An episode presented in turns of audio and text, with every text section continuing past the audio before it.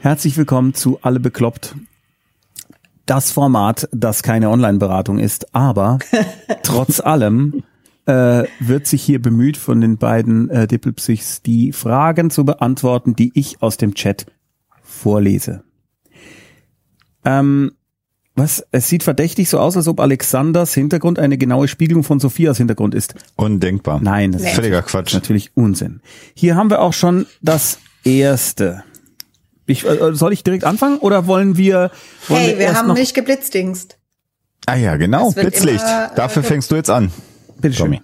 Ich. Nein, du fängst. Ja, du fängst an. Äh, äh, äh, äh, das äh, kannst du noch mal kurz erklären für die da draußen natürlich, was das nochmal ist. Ein Blitzlicht ist ein kurzer, äh, das kurze Wiedergeben des inneren Zustandes, emotional, ähm, auch ähm, psychisch. Ähm, so als ob ich dich fragen würde, wie geht's dir gerade? Und du darfst nicht einfach nur sagen, gut oder muss sagen. Ah ja, richtig, genau. Muss ja, genau. Man steckt ja nicht drin. Ja. Ähm, äh, ganz gut, obwohl ich ähm, latente Unzufriedenheit verspüre, nicht so viel geschafft zu haben heute, wie ich hätte schaffen müssen tatsächlich. Nicht wollen, wollen auch, aber vor allem müssen. Und ich bin aber jetzt sehr freudig erregt, dass wir das Format hier machen, weil ich da dann für die Dauer dieses Formates einfach alle anderen Gedanken an die Dinge, die ich hätte schaffen müssen, nicht verfolgen kann. Und das ist großartig, also freue ich mich da jetzt drauf. Das hast du vor vier Wochen schon mal gesagt. Relativ identisch. Ja, genau, das war auch eine Aufnahme von da. Warte, ich stoppe mal kurz. Habe. Aber, aber schön, wenn wir, wenn wir dafür sorgen, dass es dir zwei Stunden lang besser geht. Das freut mich sehr. So, Ja. Sophia, wer ist freiwillig? Also, Ähm, ich, das, das vorherrschende Gefühl ist, ich habe immer noch einen nicht so arg schönen Knoblauchgeschmack im Mund. Das ist, deswegen werde ich zwischendurch mal was essen, weil es, äh, also nicht Knoblauch, sondern ich habe so ähm, Schokoladendinger und ich bilde mir ein, dass äh, zumindest für die Zeit des Essens der Knoblauchgeschmack weniger wird. Ansonsten bin ich müde wie immer. Ähm, aber heute nicht ganz so müde, weil ähm, ich inzwischen wieder ein bisschen besser schlaf und ähm, ja, ich habe mich jetzt den ganzen Tag gefreut auf dieses Format und ich habe mich gefreut, dass äh, obwohl der Kackschnee da war, den ich nicht mehr sehen mag, so schön blauer Himmel war zumindest bei uns. Das war fein. und du, Alexander, da, da? Naja, also ich bin tatsächlich auch müde. Das hat bei mir einen sehr konkreten Hintergrund. Wegen der Krabbeiswochen. Ich wurde gezwungen, sehr lange gestern äh, ein Computerspiel zu spielen äh, und ich wollte eigentlich schlafen. Aber ansonsten geht es mir gerade sehr, sehr, sehr gut. Ich hatte ähm, in meinem anderen Leben, was so tagsüber stattfindet, außerhalb Was? der Krabbeiswochen, ähm, ein paar sehr, sehr positive Dinge, die mir passiert sind. Äh, ich habe ein Mitarbeiterjahresgespräch hinter mir gehabt, was, was extrem positiv war. Ähm, äh, und die Aufgaben machen Spaß und heute Abend macht extrem viel Spaß und gestern Abend hatte ich ganz viel Spaß. Also ich habe im Moment so ein bisschen das Problem, dass ich Zu eigentlich viel Spaß haben. so viele schöne Dinge habe, aber auch das macht dann irgendwann müde und ich muss mittelfristig ein bisschen auf meinen Energiehaushalt achten, ich. Gestern Abend so ein bisschen gemerkt. Ja, das, Aber wirklich, es war wirklich nur minimal. Das war war- nur noch. Ich glaube, das war so die 14. oder 15. Stunde, die ich auf den Füßen war und dann irgendwann ist es dann, dann fährt so in, das, das Großteil des Betriebssystems fährt schon mal runter. Dann bleiben noch so ein paar Tasks, die noch so angeschaltet sind. Verhindern jetzt, dass das Sim sich komplett abschaltet, aber Ich habe das auf eine Art genossen, weil es wirklich sehr unterhaltsam war. Gleichzeitig tatst du mir wirklich wahnsinnig leid und ich habe viel zu viel selbst zusammengeschütteten Caipirinha getrunken, mitten unter der Woche. Dank dir. Es war sehr schön, dass du immer gesagt hast, der Alexander muss arbeiten. Ja, genau. Ja, der, muss, der, muss, der muss morgen arbeiten, du musst das Feierabend machen. ich werde jetzt tatsächlich mal erstmal etwas vorlesen, was keine Frage ist. Warte, Ja? Na, oh. weil ich ähm, würde gerne einen Tipp an den Chat. Also schreibt Ah. das jetzt nicht alles rein, weil sonst findet der Tommy die Fragen nicht mehr. Aber wenn ihr dieses, ähm, ich- ich will jetzt wieder Blitzdings sagen, wie heißt es? Blitzlicht? Blitzlicht. Blitzlicht. Ähm, wenn ihr dieses Blitzlicht für euch ab und zu mal macht, das ist gar nicht so dumm, weil man dann auch für sich selber so ein bisschen weiß, wie geht's mir denn eigentlich? Was ist denn eigentlich los hier? Aber schreibt's jetzt nicht alle rein. So, jetzt du, Tommy. Außer ihr wollt gern. Der Freak Brother Fabst hat was Nettes geschrieben. Ich wollte mal kurz ein Dank an euch drei senden, zusammen mit persönlicher Anekdote. Wegen meiner Depression bin ich über Silvester in eine psychosomatische Klinik eingecheckt. Leider musste ich meinen Aufenthalt ab bzw. unterbrechen, da wegen Corona eine Besuchssperre eingerichtet wurde. Für mich aber die Möglichkeit, Besuch zu empfangen, eine Schlüsselbedingung für einen Klinikaufenthalt darstellt, denn ich bin Klinikkontexte betreffend leider etwas traumatisiert. Trotzdem muss ich sagen, dass die zwei Wochen, die ich dort verbracht habe, mich schon sehr viel weitergebracht haben im Umgang mit meiner, meinen Krankheit, Schrägstrich Krankheiten. Allen von euch, die also überlegen, sowas in Angriff zu nehmen, kann ich nur zusprechen. Fasst den Mut, versucht es und holt euch professionelle Hilfe und neue Perspektiven für die Zukunft. Auch dank eures Formates hatte ich überhaupt den Mut, das Ganze anzugehen und nicht kurz vorher zurückzuschrecken. Ui. Was ihr Toll. leistet, ist wirklich unglaublich wichtig und großartig, verdient ganz viel Anerkennung. Danke, danke, danke. Vielen Dank und äh, schön, dass du den Schritt gemacht hast. Super. Für dich und dass er dir dann geholfen hat, umso besser. Super. Freut uns sehr. Sag ich mal, ja, oder? Definitiv. Ja, Dankeschön. Das ist also einfach wahnsinnig schön, das zu hören und auch, ja, da so einen Anschubser gegeben zu haben. Das ist super. super. Bleib dran. Sophia, du bist ja. etwas leiser als der Alexander und ich befürchte, da muss Soll ich da was drehen oder soll ich einfach ähm, lauter Nee, du sprechen? solltest vielleicht äh, schauen, ob du am richtigen Regler einfach deinen Mikrofongain ein bisschen lauter machst. Ähm, ich drehe jetzt mal hier. Werde ich jetzt lauter oder tut sich gar nichts? Ich müsste eigentlich lauter werden, denn in meinem Kopfhörer passiert nichts. Nein. Mhm. Nee. nee. Nein. Nein? Okay, dann drehe ich an dem anderen. Ja. Äh, dann drehe ich, drehe ich jetzt hier. Werde ja. ich jetzt lauter? Nee, jetzt knackt's in meinen Kopfhörern. Aha. Okay, Seltsam. nee, das war, das waren die Kopfhörer. Dann muss ich vielleicht, habe ich in die falsche Richtung gedreht. Ja, das kann sein. Ich drehe jetzt nochmal an diesem anderen, oder ich habe gar nicht gedreht und nur gedacht, ich drehe. Drehung. Aber jetzt drehe ich definitiv und es passiert nichts. Äh, nee. Kommt mir sehr blöd vor, weil ich jetzt die ganze Zeit. Und wenn du in die andere Richtung drehst, dann müsste es ja äh, leiser werden. Nein, Moment, aber jetzt ist. Das war jetzt aber der Kopfhörer. Ah, okay. Okay, ich drehe nochmal an dem anderen und ja, äh, ja, okay. dreh mal richtig.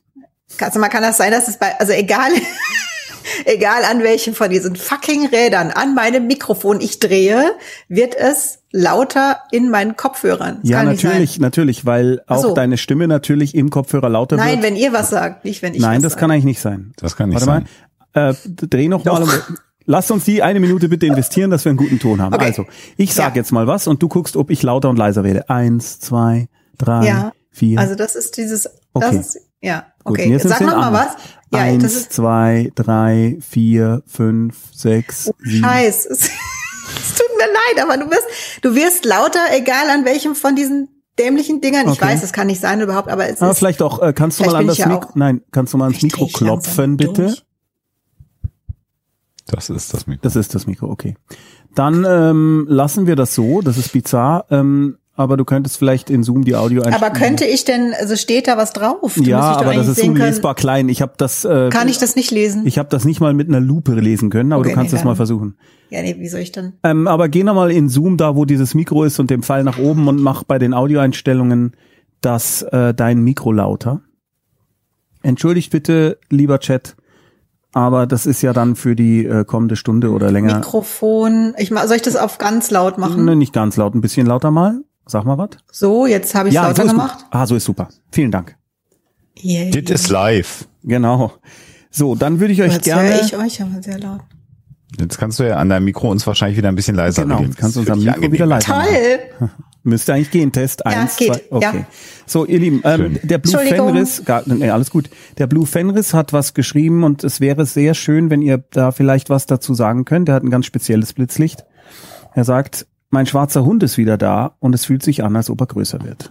Vielleicht mal kurz was zu dieser Allegorie, die vielleicht nicht jeder kennt und ob ihr vielleicht irgendwelche Beiträge dazu habt, die hilfreich sein könnten. Also der schwarze Hund ist ein, ein Bild für die, für die Depressionen. Ich habe den, schon wieder den Namen des Verfassers vergessen. Weißt du es, Alexander?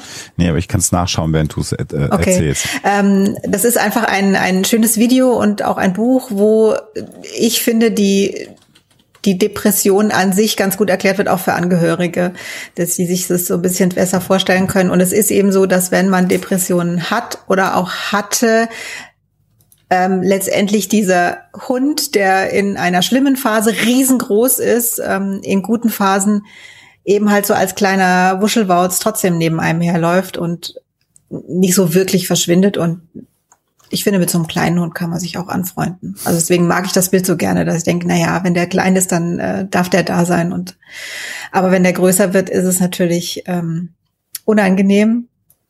Und wenn du das, also ich nehme an, dass du das kennst und dass du schon äh, depressive Phasen hattest, die schlimmer waren. Glaube ich jetzt einfach mal, weil du sonst wahrscheinlich das anders empfinden würdest. Aber das heißt dann, weißt du zum einen ja vielleicht, was hilft dir besonders in solchen Phasen? Oder hast du vielleicht einen Therapeuten schon gehabt, den du jetzt nochmal kontaktieren kannst? Das wäre vielleicht nicht schlecht. Ähm, das andere, was ich, also was ich immer wichtig finde an, an depressiven Phasen, weil Depressionen meistens, wenn man die mal hatte, kommen die irgendwann nochmal wieder. Ähm, ich finde, es hilft das Wissen, das war schon mal da, das wurde schon mal besser. Das wird hm. wieder weggehen. Und ähm, das, das, also daran kannst du dich, finde ich, auch ein bisschen festhalten, wenn der jetzt gerade sehr groß wird, zu wissen, der wird auch wieder kleiner. Denn es ist schon mal passiert. Und wenn es bei dir jetzt noch nicht so war, kann ich dir sagen, der wird kleiner werden.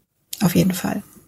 Alexander, du weißt jetzt, von wem der ist? Ja, genau. Also das ganze Bild basiert auf einem Buch von Matthew Johnstone und das Buch heißt Mein schwarzer Hund, wie ich meine Depression an die Leine legte. Und vielleicht noch so als Ergänzung, das habe ich ja auch schon mal ähm, hier gesagt, ähm, ist es sehr hilfreich. Ob du das jetzt gerade in dieser Phase kannst oder nicht, ähm, musst du selber wissen. Aber eine Liste bereit zu haben mit Dingen, die einem gut tun, eine Liste positiver Aktivitäten, so heißt das manchmal. Ähm, und wenn du die hast, äh, schon sozusagen auf die hohe Kante gelegt, dann schau sie dir an und schau, ob da irgendwas davon dabei ist, was du tun kannst. Es gibt ja immer so die äh, vielen Ratschläge, die es gibt. Geh mal an die frische Luft, mach Sport, ess was Schönes, äh, ruf einen Freund an. Das müssen aber gar nicht unbedingt die Dinge sein, die dir persönlich sehr gut tun oder die den Hund wieder so ein bisschen kleiner werden lassen. Ähm, aber da, wenn du noch, wenn er noch nicht so groß ist, dass du da noch drüber nachdenken kannst, dann mach dir Gedanken ganz aktiv, was du tun kannst, das dir gut tut und beschäftige dich sehr viel mit den Dingen, die dir gut tun. Und hoffentlich fallen dir ein paar ein und vielleicht kannst du sogar die ein oder andere davon umsetzen. Das kann theoretisch auch irgendwie ein Lolly aus der Kindheit sein, den du, den du dir dann, was weiß ich, bestellst oder irgendwo kaufst. Also das ist ähm, ganz, ganz äh, individuell. Allein der Umstand, dass einem einfällt, dass einem was gut tut und dass man so im Zweifel sogar macht. Und wenn es eine Kleinigkeit ist, das kann den Hund auch wieder so ein bisschen schrumpfen lassen. Und für alle, die das auch haben, das Problem, macht so eine Liste jetzt schon, wenn es euch vielleicht gerade gar nicht so schlecht geht. Hilft.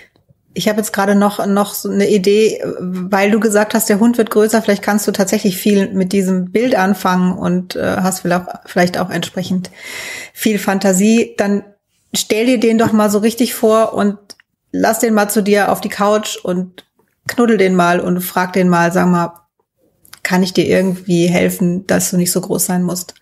Und ähm, ich weiß, das klingt jetzt für gerade für dich, Tommy, wahrscheinlich völlig irre, aber wenn man, also entweder hast du ein Gefühl dazu und kannst sagen, ah, das kann ich mir vorstellen, das mache ich, dann funkt, dann funktioniert das, oder man hat es halt nicht und denkt, was will die, äh, ist die jetzt komplett durchgeknallt, dann äh, Dafür habe ich noch nicht. nie über dich gedacht.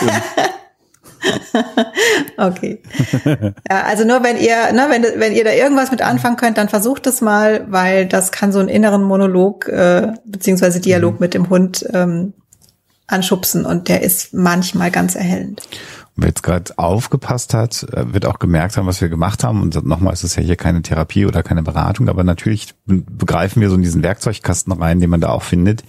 Es ist halt leider nicht so, als ob man einen Zauberspruch sagen kann oder äh, mit irgendwas mit Zauberstab wedeln kann und es geht weg, sondern es geht immer darum, was kann man selber tun. Das Niveau dessen, was man tun kann, wie viel Energie man hat und wie sehr einem der, der Hund gerade Angst macht oder wie sehr er alles verdunkelt, ist natürlich sehr unterschiedlich. Aber das, was Sophia sagt, ist so die direkte Auseinandersetzung damit, was ich gesagt habe, ist Beschäftigung mit was anderem, damit man ihn nicht die ganze Zeit sehen muss, aber es liegt immer in einem selber drin.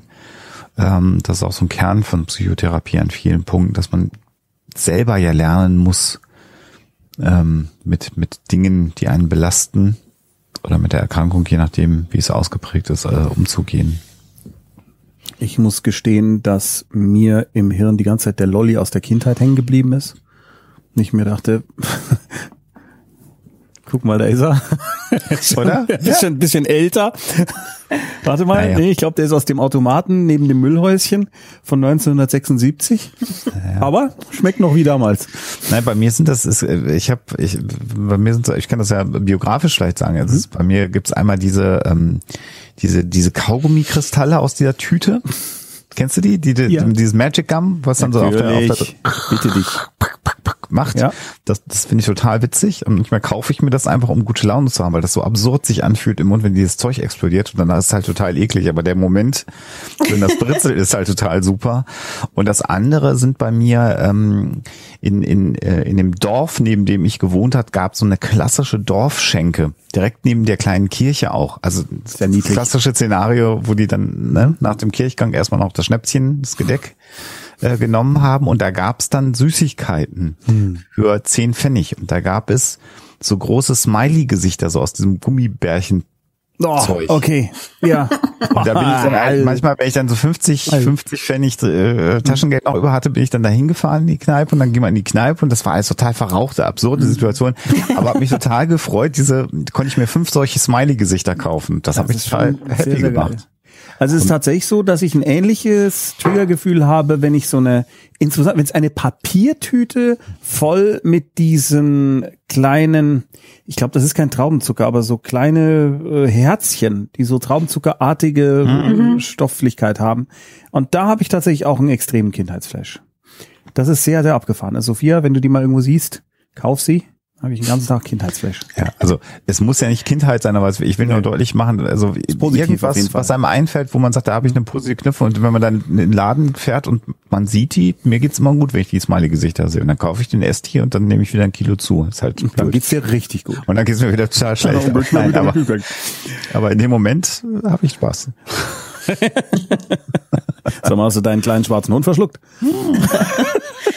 Entschuldigung. Es muss nicht zwangsläufig was zu essen sein. Nein, genau. nein. Vielleicht können wir einfach Ich mal musste ganz das sagen. Ja, ja. Ja, ja, natürlich.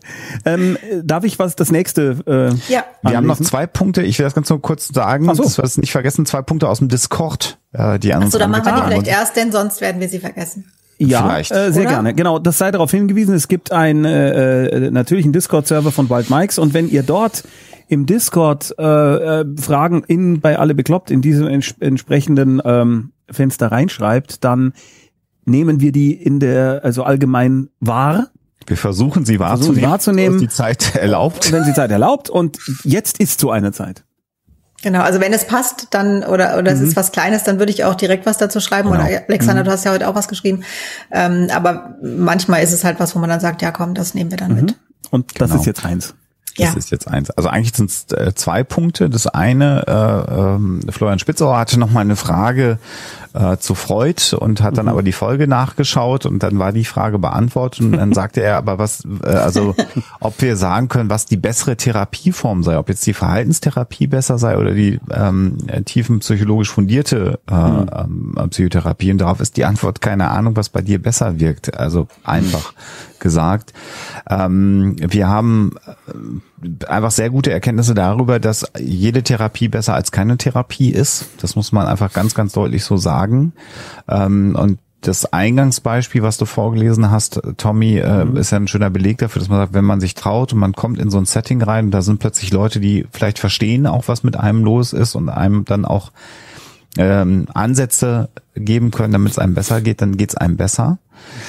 Aber es ist sehr, sehr unterschiedlich. Das hat nicht nur was mit der Therapieform zu tun, das hat auch viel mit dem Therapeuten zu tun. Psychotherapie äh, ist, also es gibt Schulen, mehrere äh, Psychotherapie-Schulen, die sich auch abgrenzen. Aber inzwischen muss man ganz ehrlich sagen, auch in vielen Bereichen beginnen ein Stück weit zusammenzuwachsen und äh, man entlehnt aus den verschiedenen Therapieschulen Verfahren, dann kriegen die leicht andere Namen und die Methodik ist leicht eine andere. Soll also nur heißen, es ist nicht zwingend so, dass bei einer tiefen psychologisch fundierten Psychotherapie nur in der Familienhistorie und der Kindheit rumgewühlt wird und aktuelle Symptome nicht angegangen werden. Und genauso wird bei einer Verhaltenstherapie bei Ängsten natürlich auch mal geschaut, ob es vielleicht tatsächlich eine ursächliche äh, ursächlichen Grund äh, gibt oder nach einem Trauma geschaut.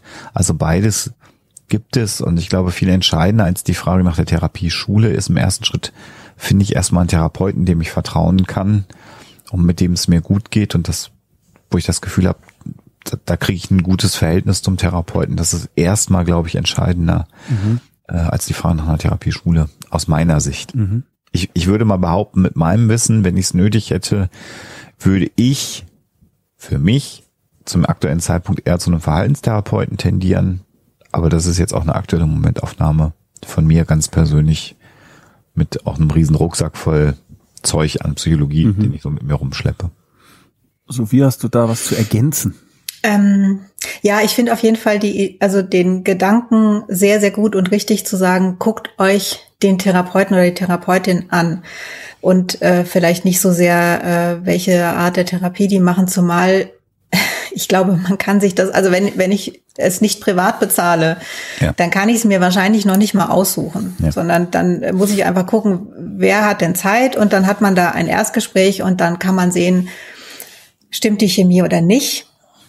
Und wenn sie nicht stimmt, sollte man wirklich unbedingt weitersuchen, auch wenn das total nervig und frustrierend ist. Und dieses Aufweichen, das habe ich eben auch erlebt. Also das ähm, tiefenpsychologisch, äh, also, also es stand eigentlich als Psychoanalyse drin, aber äh, als ich dann mit der Therapeutin gesprochen habe, hat sie gesagt, sie macht natürlich das, was für den Patienten das Richtige ist. Und ähm, die wissen schon auch, was Verhaltenstherapie ist und haben ja, vielleicht jetzt nicht eine fünfjährige Ausbildung darin, aber diese, diese Grundkonzepte davon ähm, kennen die auch und können sie anwenden, wenn sich herausstellt, das ist jetzt notwendig. Und genauso ist es so, dass ein Verhaltenstherapeut jetzt nicht so ähm, also stur jetzt danach geht so, du hast jetzt dieses Verhalten erlernt, offensichtlich, jetzt verlernen wir das mal wieder und sich überhaupt nicht drum schert, wie deine Familiengeschichte ist oder sonst irgendwas. Also das ist, finde ich, auch sehr angenehm, dass sich das so ein bisschen aneinander angleicht, aber ich wäre natürlich auch, ähm, wie Alexander jetzt eher so der Verhaltenstherapie ein bisschen eher zugewandt, weil die mehr danach gucken, wie kann ich denn jetzt oder was kann ich dem, Thera dem Patienten an die Hand geben, dass der selbst was tun kann. Hm. Also das finde ich ist, ist schon ein massiver Unterschied zwischen diesen Therapieformen, dass ich glaube, dass Patienten bei, nach einer, bei einer Verhaltenstherapie eher diese, diese Idee von, ich kann selbst was bewirken, also diese Selbstwirksamkeit wieder erfahren, als bei einer psychoanalytischen Therapie. Wobei die psychoanalytische ja nochmal sich wieder von der tiefenpsychologisch fundierten unterscheidet. Also da muss man so die drei Ich wollte es gerade sagen. Und äh, ich finde den Gedanken ganz wichtig, Sophia, das ist ja auch sogar festgeschrieben, ähm, das haben wir vielleicht noch gar nicht erzählt, wenn man eine äh, Therapieausbildung macht in den beiden großen Schulen, ist es Pflicht, dass man sozusagen ein Segment lang in diesen Schulen äh, wechselt. Hm. Also wenn ich eine verhaltenstherapeutische Psychotherapieausbildung mache, muss ich eine gewisse Zeit Grundlagen der tiefen psychologischen fundierten Psychotherapie machen und muss da auch sozusagen einen Schein erwerben oder einen mhm. Nachweis erbringen, dass ich das gemacht habe.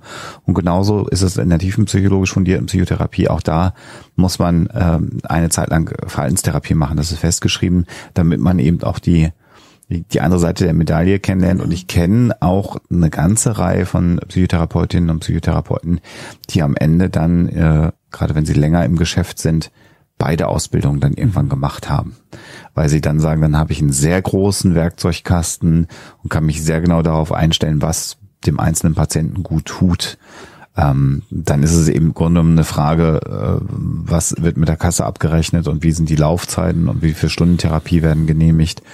Aber dann hat man so Best of Both Worlds, die gibt's auch, solche Therapeuten, Therapeutinnen. Ja. Also ein guter Therapeut oder gute Therapeutin guckt einfach, was braucht mein Gegenüber und wird das dann irgendwie anwenden können. Okay. Ähm, das war, war das jetzt die erste Frage, zu der ja. du gesagt hast, die wurde eigentlich schon beantwortet? Nein. Also, nee, nee, ach, nee eine Sache noch, also ja. bei, bei Phobien zum Beispiel, ah. da würde ich tatsächlich, also bei einer Phobie würde ich sagen, schaut mal nach einem Verhaltenstherapeuten mhm. eher.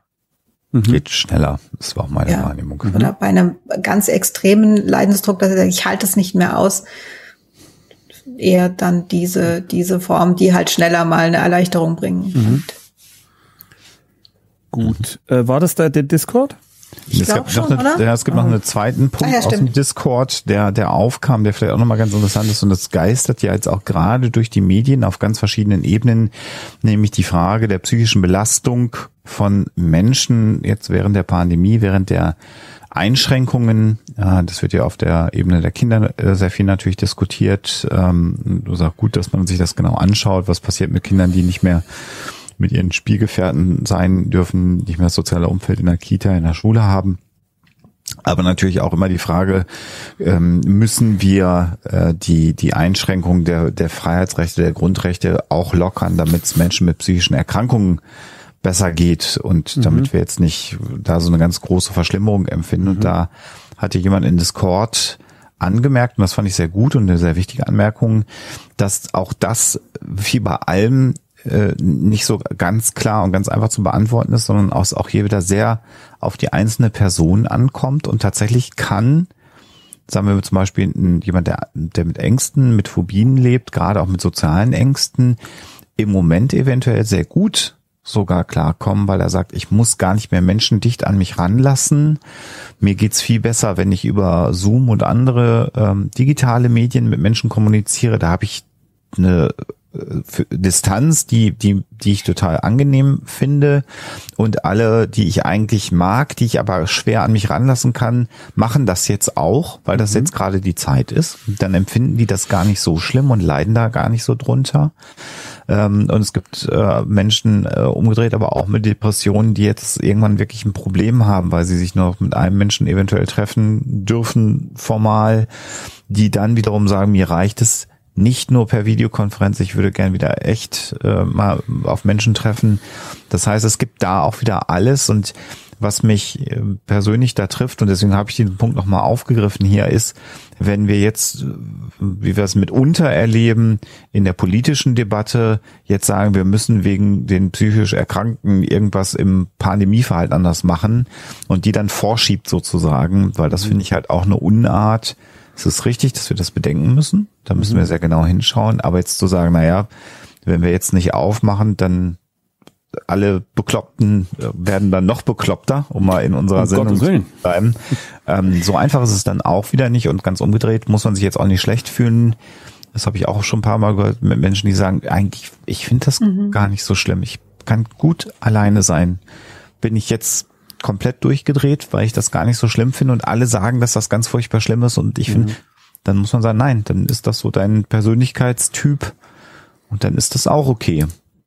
So, wenn du da nicht großartig drunter leidest, dann ist es gut. Hast du Ich glaube, vielleicht da hat, ja, da hatten wir im Chat auch immer mal wieder Menschen, die gesagt haben, Ja, ja. Äh, Ich zum Beispiel.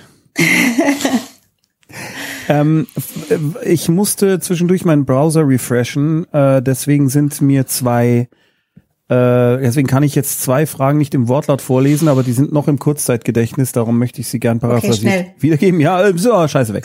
Nein, das erste war die Frage, ähm, äh, dass die Person schrieb, sie hat Angst vor dem Therapieende, ob sie dann nach der Therapie in ein tiefes Loch fällt. Das war Frage eins. Bitte, die, ich lasse dir jetzt quasi mein Kurzzeitgedächtnis aus und tu es in euer mittelfristiges. uns, genau. ja. Die Ja. zweite Frage war, ähm, wenn ich, äh, wenn eine Person Depressionen hat, könnte sich das negativ auf die, äh, auf die, einen Sorgerechtsstreit oder eine Sorgerechtsdiskussion ausüben. So, jetzt habe ich es auf euch abgeladen. Jetzt fangen wir mal mit der Frage eins an. Person A hat Angst vor dem Therapieende, hat Angst in ein Loch zu fallen. ist eine nachvollziehbare Angst, die gar nicht ungewöhnlich ist. Ähm, das ist äh, im Grunde genommen, wenn du einen guten Therapeuten, eine gute Therapeutin hast, aber dann auch tatsächlich Bestandteil des Endes der Therapie. Das heißt, ähm, ich weiß jetzt nicht, wo du dich befindest, ob das jetzt übermorgen schon passiert oder ob du sagst, Mensch, ich habe noch für vier Monate die Genehmigung und mach mir Gedanken, was passiert, dann kannst du relativ sicher sein, dass das zum einen äh, dein dich betreuender Therapeutin, dich betreuende Therapeutin auch weiß. Ähm, und es gibt tatsächlich in der Ausbildung auch immer den Block Ende der Psychotherapie. wo dann auch nochmal gemeinsam mit den Klienten, mit den Patienten zusammen genau dieses Thema erörtert wird und wo einem dann auch nochmal Handwerkszeug gegeben wird, wie man dann über das Ende der strukturierten Therapie hinaus eben dann nicht in so ein ganz furchtbar tiefes Loch fällt. Und umgekehrt gibt es immer die Option, wenn es sozusagen äh, angezeigt ist, dass äh, das jetzt noch gar nicht Sinn macht, die Therapie zu beenden, dass man auch eine Therapieverlängerung gemeinsam mit dem Therapeuten beantragen kann. Mhm.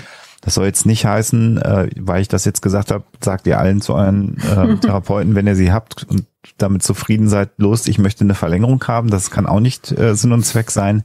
Aber auch das gibt es. Also das Ende der Therapie ist ein elementarer Bestandteil einer Psychotherapie. Vielleicht nimmt dir das ein bisschen die Angst. Und sprechst ruhig auch schon mal an äh, in, in einer Therapiesitzung, dass du da Angst vor hast. Sophia? Dem habe ich nichts hinzuzufügen. Ich könnte das jetzt paraphrasieren und lassen. Ist, ist aber auch nicht schlecht. äh, dann kommen wir zu der anderen Frage, die ja so ein bisschen in dein oder ein bisschen sehr. Sagen, da, da kann ich gar nichts zu sagen, da hoffe ich, dass du da was zu sagen kannst, Sophie. Genau, also es ging darum. Da hätte ich gerne nochmal, ähm, es ging darum, ob wenn man eine diagnostizierte Depression hat, hat ob das, ob das Auswirkungen haben kann auf die Diskussion bezüglich des Sorgerechts. Es ist tatsächlich ähm, leider ein eine der Fragen, wo man sagen muss, das kann man so nicht sagen, weil es natürlich, also im Sorgerechtsstreit, äh, das, das hängt ja von ganz vielen verschiedenen äh, Komponenten ab. Das weißt du wahrscheinlich auch. Jetzt ist die Frage, ähm, ob bei dir eine Begutachtung gemacht wird oder nicht. Also grundsätzlich ist es so, ich gehe jetzt davon aus, du hast äh, leidest unter Depressionen und bist in Therapie. Falls du Tommy, vielleicht kannst du mal gucken, mhm. weil das, ob da noch mal irgendwas kommt im Chat. Ja, ja. Ähm, also das wird der gegnerische Anwalt selbstverständlich in einen Schriftsatz packen. Natürlich. Wenn er es weiß. Klar. Wenn er es weiß, das wird er wahrscheinlich wissen, denn ne, also ich gehe davon aus, dass äh, dass das dein Ex-Mann oder deine Ex-Frau, also der Ex-Partner weiß. Und äh, wenn das bekannt ist, dann kannst du davon ausgehen, wird ein Anwalt das äh, zum Anlass nehmen zu sagen, haha, äh, die, äh, der ist ja oder die ist ja psychisch krank, da ist ja die Erziehungsfähigkeit gleich null und ähm, bla bla. Mhm. Also, das ist das eine, wo, wo man drauf gefasst sein sollte. Und vielleicht einfach ähm, die Frage ist, ob du diese Schreiben von gegnerischen Anwälten überhaupt lesen musst Normalerweise gehen die ja an deinen Anwalt oder deine Anwältin. Ähm, und der übersetzt die dann so ein bisschen. Genau, da würde ich vielleicht an deiner Stelle auch sagen, das ist nicht notwendig, dass du die liest, weil das ist, also das kann je nach Anwalt, also vielleicht habt ihr ja auch wahnsinnig vernünftige Anwälte, die das nicht machen, aber das, die Erfahrung, meine Erfahrung zeigt, es passiert immer wieder, dass man sowas, also dass ein Anwalt sowas dann zum Anlass nimmt, zu sagen, das geht ja alles gar nicht. Und dann äh, ist die Frage, ob du das unbedingt lesen musst oder nicht. Grundsätzlich ist es so, dass wenn du eine äh, unter einer ganz schlimmen depressiven Phase leidest, dann leidet auch deine Erziehungsfähigkeit natürlich.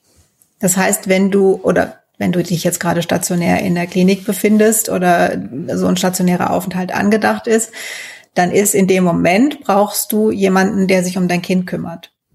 Aber kann man das nochmal verdeutlichen? Also auch wenn ich zu Hause bin und nicht stationär oder also wie auch immer. Also in einer extremen Phase, also in einer extremen depressiven Phase bist du vermutlich nicht mehr so wirklich gut dazu in der Lage, dich um dein Kind zu kümmern, weil in einer extremen depressiven Phase kann man sich ja kaum noch um sie selbst kümmern. Und das wollen wir nicht das als Vorwurf verstanden haben? Nein, nein, das ist ein Teil der Erkrankung. Äh, das ja. ist so, wie wenn du einen Blinddarmdurchbruch hast, dann kannst du dich gerade auch nicht um dein Kind kümmern. Also, das ist ein sehr schlecht schlechter Vergleich. Ja. Ich meine nur, du kannst da nichts dafür. Das also, mhm. aber das, das muss man dann auch anerkennen. Und ähm, was das, was wichtig ist, ist, dass du weißt, wo stehe ich denn? Also, dass du verantwortungsvoll damit umgehst und dass du sagst, ich habe im Moment eine depressive Phase, ich bin aber in Therapie und äh, die Therapie läuft auch gut. Ähm, wie gesagt, das, es gibt so viele verschiedene Ausprägungen von Depressionen. Deswegen kann ich dazu jetzt nicht sagen, das hat keine mhm. Auswirkungen, Wobei. weil es kann eine Auswirkung haben. Und ähm, in einem Sorgerechtsstreit würde ich dir raten, wenn es eine wirklich extreme Ausprägung ist, dann sag das offen. Dann sag offen, ich habe im Moment eine depressive Erkrankung. Ich befinde mich in Behandlung oder ich begebe mich in Behandlung und danach bin ich aber wieder für mein Kind da. Also eine Erziehungsfähigkeit ist ja nichts, was starr ist, sondern die ist vielleicht in dem Moment dann nicht mehr so gegeben, aber nach einer Therapie ist sie dann wieder gegeben. Es bringt aber auf jeden Fall gar nichts, wenn du versuchst, sowas zu verstecken. Mhm. Das ist nicht gut, sondern also gut und richtig ist, wenn du offen damit umgehst und verantwortungsvoll damit umgehst und sagst, ich will das Beste für mein Kind.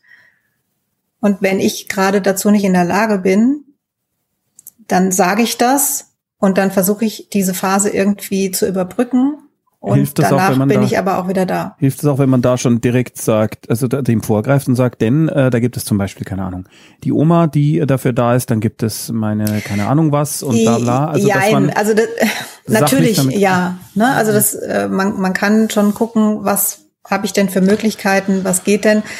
Aber ähm, ich glaube, deine Sorge ist ja. Wird's gegen dich so, verwendet. Genau, wird's gegen dich verwendet. Und das kann natürlich sein. Aber so ein Sorgerechtsstreit, der zieht sich in der Regel sehr, sehr lange. Und insofern hast du da auch die Möglichkeit zu sagen, ich mache jetzt Therapie und ähm, ich werde jetzt wieder gesund. Vielleicht ist deine Depression auch gar nicht so schlimm in Anführungszeichen. Ja, also vielleicht ist es tatsächlich nur so, dass du mal Depressionen hattest und in Behandlung warst und das jetzt halt, ne, so wie der schwarze Hund eben da ist, mal ein bisschen größer, ein bisschen kleiner wird, aber deine Erziehungsfähigkeit überhaupt nicht beeinflusst das kann gut möglich sein. Aber es ist immer, immer besser, wenn du das ansprichst und wenn du sagst, so und so ist die Situation, ich gehe damit verantwortungsvoll um, mhm. ich habe mir Hilfe geholt, ähm, ich sehe zu, dass ich das alles richtig mache und mach's bitte auf gar keinen Fall, dass du versuchst, es irgendwie zu vertuschen, denn wenn es dann rauskommt, dann hat es immer so einen Touch mhm. von, die wollte da was verheimlichen und vielleicht hat die, lässt die sich dann gar nicht behandeln und was ist denn dann mit dem Kind und so. Also das. Und je nach Schwere der Depression, äh, auch wenn das jetzt äh, unangenehm ist, wollte ich es nur mal angesprochen haben. Du hast ja gesagt, es kann auch sein, es kann natürlich sein, dass die Erziehungsfähigkeit leidet, wenn man ja, also massiv wenn eine einer, massive depressive Phase hat. Ja. Dass man auch so ehrlich zu sich ist. Das heißt aber nicht, dass dir das Sorgerecht entzogen wird. Mhm. Also das muss vielleicht nochmal was also ich tue mir so ein bisschen schwer, weil da müsste man eigentlich eine ganze Sendung drum machen. Ja. Ähm, du kriegst nicht das Sorgerecht entzogen, weil du Depressionen hast. So.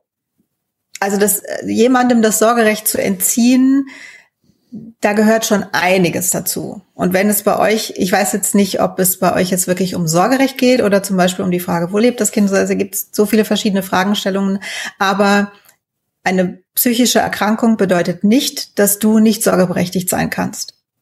Das, das ist ja schon mal sehr das gut. Ist Quatsch. Und? Aber vielleicht, wenn ja. du magst, dann schreib ruhig nochmal in den Discord. Mhm.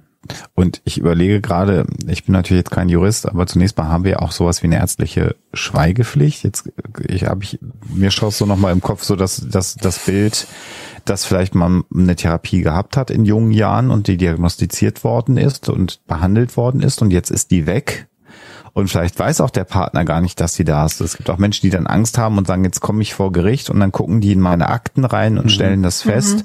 Und das ist ein Szenario, was eher nicht äh, realistisch ist, weil da nee, das äh, ist ne, also das wollte ich nur auch noch mal sagen. Mhm. Solche Szenarien gibt's ja auch, dass Menschen sagen, jetzt kommt's hart auf hart und ich habe in Anführungsstrichen diese Leiche im Keller liegen, die natürlich gar keine Leiche im Keller ist.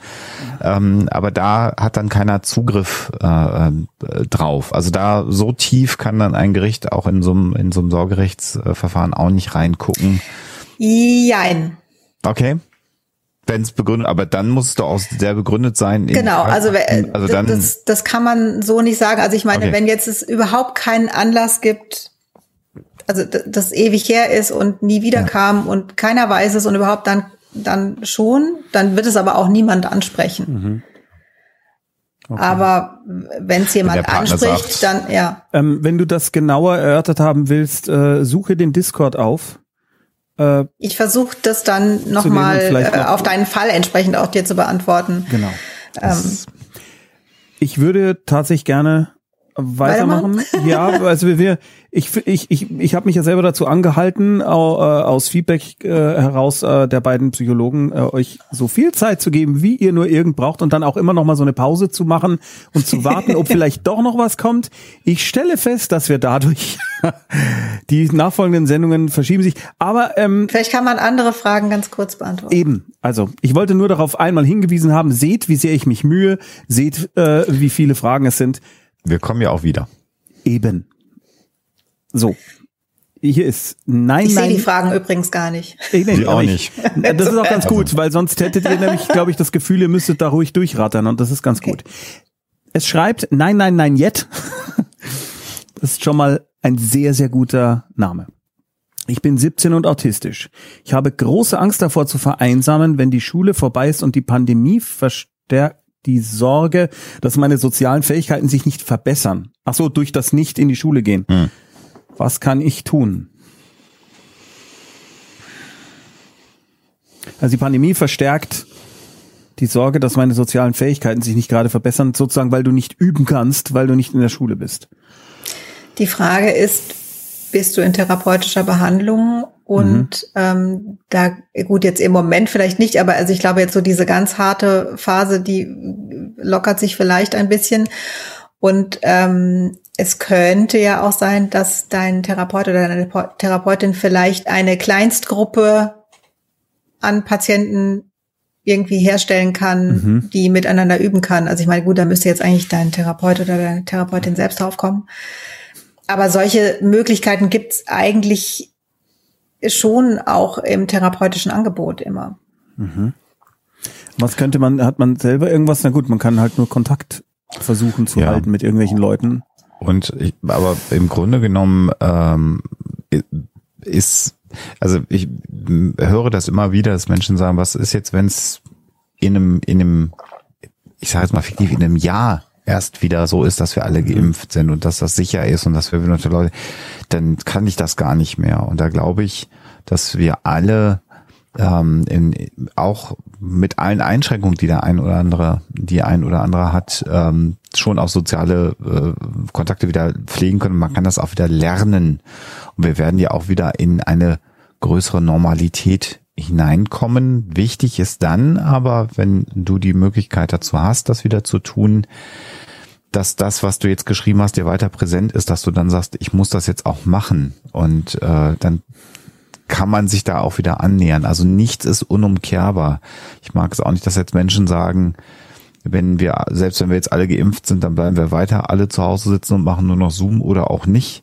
Sondern ich glaube schon, dass wir wieder einen ganz, ganz großen Teil von sozialen Leben wieder zurückerobern uns. Vielleicht werden wir nicht alle beginnen und auf der Straße tanzen, äh, so diese übertriebenen Bilder so einiger Zukunftsforscher, so am Anfang der Pandemie und die Blumen blühen und äh, die Schmetterlinge fliegen, aber ich glaube schon, dass wir wieder zurückkehren werden und äh, wenn du sagst, ich, ich möchte das auch und ich habe ein Interesse daran, dass meine Fähigkeiten weiter trainiert werden, dann wirst du dazu wieder die Gelegenheit haben. Wichtig wäre, dass du so diesen Durchhaltewillen behältst, und dir das immer wieder in Erinnerung rufst, dass das ein Ziel für dich ist, dass du das dann vorhast, wenn es wieder geht. Und klar, also man kann Zoom auch probieren. Also ich habe ja auch das Gefühl, ähm, äh, hier das Ehepaar Krabweis relativ gut kennengelernt zu haben, obwohl wir ja noch nie Uns noch nie gesehen haben. äh, in einer Stadt, glaube ich, Ja, zeitgleich waren Von der ja, genau. Also Aber es funktioniert äh, tatsächlich. Äh, und äh, ich habe tatsächlich jetzt mehr soziale Kontakte als vorher, wenn man so will. Auf eine bestimmte Art. Natürlich jetzt Hm. nicht, äh, was die Firma angeht, wo ja auch viele Freunde sind, dass man quasi da Hm. äh, täglich den Kontakt hat. Ja. Den habe ich jetzt nicht mehr in getrennten Gebäuden. Aber tatsächlich mache ich mehr mit Mhm. Leuten. Es ist echt verrückt. Also äh, über Zoom kann man schon auch soziale Interaktion üben. Mhm. Es ist natürlich anders und es ist nicht das gleiche, aber trotzdem, vielleicht versuchst du einfach das entweder mit einem Freund oder ähm, versuchst auch mal mit zweien. Probier einfach mal aus. Also das ist auf jeden Fall was, ähm, wo man auch sozial interagiert. Und Cat Blues hat gerade was in den Chat geschrieben. Ich finde das ganz schlau. Sie schreibt, hast du ein Hobby oder Spezialinteresse? Denn tatsächlich ist ja so, dass man über, gerade über Nerdkram und so weiter, immer die Möglichkeit hat, Ja. Äh, in eine Community hineinzukommen und Ja. äh, da einfach sozial zu interagieren.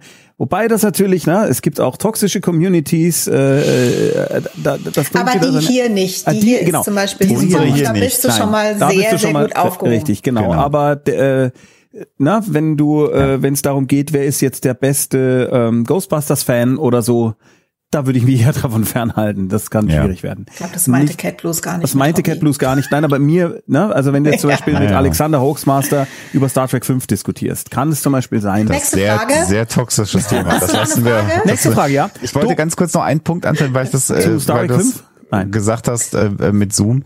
Äh, Mir ist so gerade das Bild gekommen, du kannst halt, wenn du gerne äh, Rennrad gefahren bist, zu Hause auf dem Hometrainer sitzen. Und das ist was anderes, als wenn du natürlich das dann wieder in echt machst, aber die Muskeln erschlaffen nicht komplett, sondern Mhm. du trainierst zumindest so die die Basics und natürlich ist es dann irgendwann wieder cooler, wenn man mit dem Rad dann auch den Berg hochstrampeln kann, wenn man daran Spaß hat. Und so muss man das vielleicht so mit so Zoom sozialen Kontakten vielleicht sehen. Also der Muskel wird halt nicht komplett schlaff, Mhm. der soziale Fähigkeitenmuskel, sondern er ist halt noch so ein bisschen trainiert und das, Das ist ein sehr schönes Bild. oder? Das ist super. nicht Manchmal habe ich sowas. Das ist Wahnsinn. Krass. Und das obwohl Deswegen habe ich auch recht, warum, weil mit Star Trek 5. Machen wir weiter, Tom. Doro, äh, Dorophobia. Ihr Lieben, was können Anzeichen dafür sein, dass jemand sein Leben in Frage stellt und aus dem tiefen Loch nach einer Trennung nicht alleine herauskommt? Sollte ich aktiv auf die Person zugehen, auch wenn sie sich von mir distanziert, weil eine Verwandtschaft zum Ex-Partner besteht? Das verstehe ich jetzt logisch nicht. Also Dieses der, der, der getrennte Partner ist mit Dorophobia verwandt und sie Ah. möchte aber auf den Ex-Partner ihres Verwandten zugehen. Ah, also es So ist nicht hätte- ihr Partner. Nee, Nee. so hätte ich es auch verstanden. Ja, so hat sie es, glaube ich, auch gemeint. damit zusammenhängend, wie erkläre ich meinem dreijährigen Kind, dass jetzt jemand nicht mehr kommt, der vorher zur Familie gehört hat und das nichts damit zu tun hat, dass er uns jetzt nicht mehr mag. Das muss jetzt auch nicht heißen, dass es trotzdem Dorophobias Partner ist, Nee. sondern nee, einfach ich- jemand aus der Familie. Kann auch der Schwager oder Schwägerin sein. Genau, ne? also die- die, es die sind zwei- oder sowas. Zwei Teile. Erstmal äh, soll ich aktiv auf die Person zugehen, auch wenn Ja. sich das. Okay. Schau, wie schnell ich Fragen beantworten kann. Ja, ja. Ich würde aber, äh, wenn es dir wichtig ist, ja. Äh, Wenn es aber aktiv abgelehnt wird, ist dann auch irgendwann gut. Also, ja, ja, klar. Ne, also das muss man auch nochmal sagen. Ja, aber wenn jemand sein Leben in Frage stellt, was ja interpretationsmöglich Sie fragt ja, was. Anzeichen. Also ich glaube, Dorophobia, du, äh, dein Gefühl ist, dem oder derjenigen geht's gerade richtig, richtig schlecht. genau. Die Und du fragst dich jetzt, wa- was mache ich denn? Und ich finde, wenn du dich sowas fragst, äh, dann hast du eigentlich die Antwort dir schon selbst gegeben. Geh auf den oder diejenigen zu und frag, äh, ob ihr mal reden wollt oder keine Ahnung. Und ich meine, wenn derjenige das dann nicht möchte, ist das seine Entscheidung, aber Mhm. ich wüsste jetzt gar nicht, warum du das nicht tun solltest, ehrlich gesagt. Je nachdem, wie dieses Distanzieren aussieht, ne? Also ich meine, wenn, wenn niemand ans Telefon geht oder was, du bist es, sofort auflegt oder äh, andere Gut, dann- Dinge, äh, dann Ja. Ja, aber ich kenne das, also das ganz, ganz unschöne Wort für sowas ist ja Sippenhaft. Also das, ich kenne auch so Freundeskreise, wo dann äh, ein Pärchen sich trennt oder muss, muss diese ganze Clique sich entscheiden. Oh ja, das kenne ich auch. Mhm. mit Ganz dem schlimm. einen oder anderen und dann darf man auch nicht miteinander reden. Oh Wenn Gott. man's, wenn man's macht, wird's einem zum Vorwurf gemacht. Also solche äh, Dinge gibt's ja schon. So klingt das ein ganz bisschen jetzt erstmal gerade äh, dabei. Aber wenn dir die Person was bedeutet und du dir Sorgen machst, genau wie Sophia sagst, dann ist die ganz kurze Antwort, ja, mach's. Äh, und dann schau, was äh, passiert, weil was du dir dann nie machen musst, ist ein Vorwurf, dass du es nicht getan hast. Das ist nämlich äußerst unangenehm. Und äh, Okay. Ja. Also es klingt ja auch so, also ne, auch wenn du die Frage stellst, was du mit deinem dreijährigen Kind, Genau. also als wäre das jemand, der äh, relativ intensiv zu eurem Leben gehört hat und das heißt, dann ist es ja auch eine eine Bezugsperson für das Kind gewesen, dann ist es ein, dann hast du ja auch eine Beziehung zu demjenigen oder derjenigen. Also ähm, das ist ja schon auch die Frage so, äh, wie entscheidest du dich denn? Also was möchtest du denn? Und ähm, gut, wenn der andere jetzt nicht will, dann kann man da nichts machen. Und ähm, manchmal ist es ja auch äh, ganz hilfreich, wenn da jetzt äh, etwas Gras über die Sache wächst, zumindest für, für denjenigen. Deinem Kind würde ich tatsächlich das einfach so erklären, wie es ist. mhm. Versuch mal, Ähm, also jetzt ist sein Kind drei, das heißt, ähm, Sehr klein. da würde ich auch, ich frage mich gerade, ist es dein Schmerz oder ist es der Schmerz deines Kindes? Guck mal für dich, ähm, was ist es denn? Mhm. Und dass dein Kind sagst, wann, wann kommt denn äh, der sowieso mal wieder, ähm, das ist ein, ein, eine normale Frage. Und vielleicht ist es aber auch gar nicht so tragisch. Stelle ich jetzt einfach mal in den Raum. Ähm, und falls doch, dann sei bei deinem Kind und dann darfst du auch mal traurig sein. Und dann kannst du da auch ruhig sagen, ja, das ist wirklich traurig und das ist echt schade. Das überfordert das, ein dreijähriges Kind nicht. Nein, weil das authentisch ist. Mhm, okay. Also ich meine, die Situation ist ja, wie sie mhm. ist. Äh, das, für das dreijährige Kind kam jemand immer mal wieder zu Besuch und das war schön und der kommt jetzt nicht mehr. Mhm. Und äh, wenn es nachfragt, ähm, guck mal, dass du, wenn dein Kind fragt, relativ kurze Antworten gibst mit wenig Info. Wirklich wenig Info. Dein Kind fragt nach, wenn es noch mehr wissen will. Mhm oft haben wir die Tendenz, so wie ich jetzt gerade, sehr lange sehr viel zu erklären. Ähm, ne? Und dann über, überfrachtest du dein Kind mit Erklärungen und, und, und. Und vielleicht wollte dein Kind aber gar nicht wissen, wann kommt er denn mal wieder oder sonst irgendwas, sondern äh, da ist gerade draußen jemand vorbeigelaufen, war der das vielleicht? Also um ein extremes Beispiel zu nennen. Guck, was dein Kind wirklich wissen will. Und deswegen gib ihm wenig Informationen und schau, reicht die? Hm oder fragt's nach und dann gib ihm mehr Informationen. Und wenn dein Kind traurig ist deswegen, dann lass es traurig sein deswegen und signalisiere ihm, das ist okay, traurig zu sein deswegen, weil es traurig ist.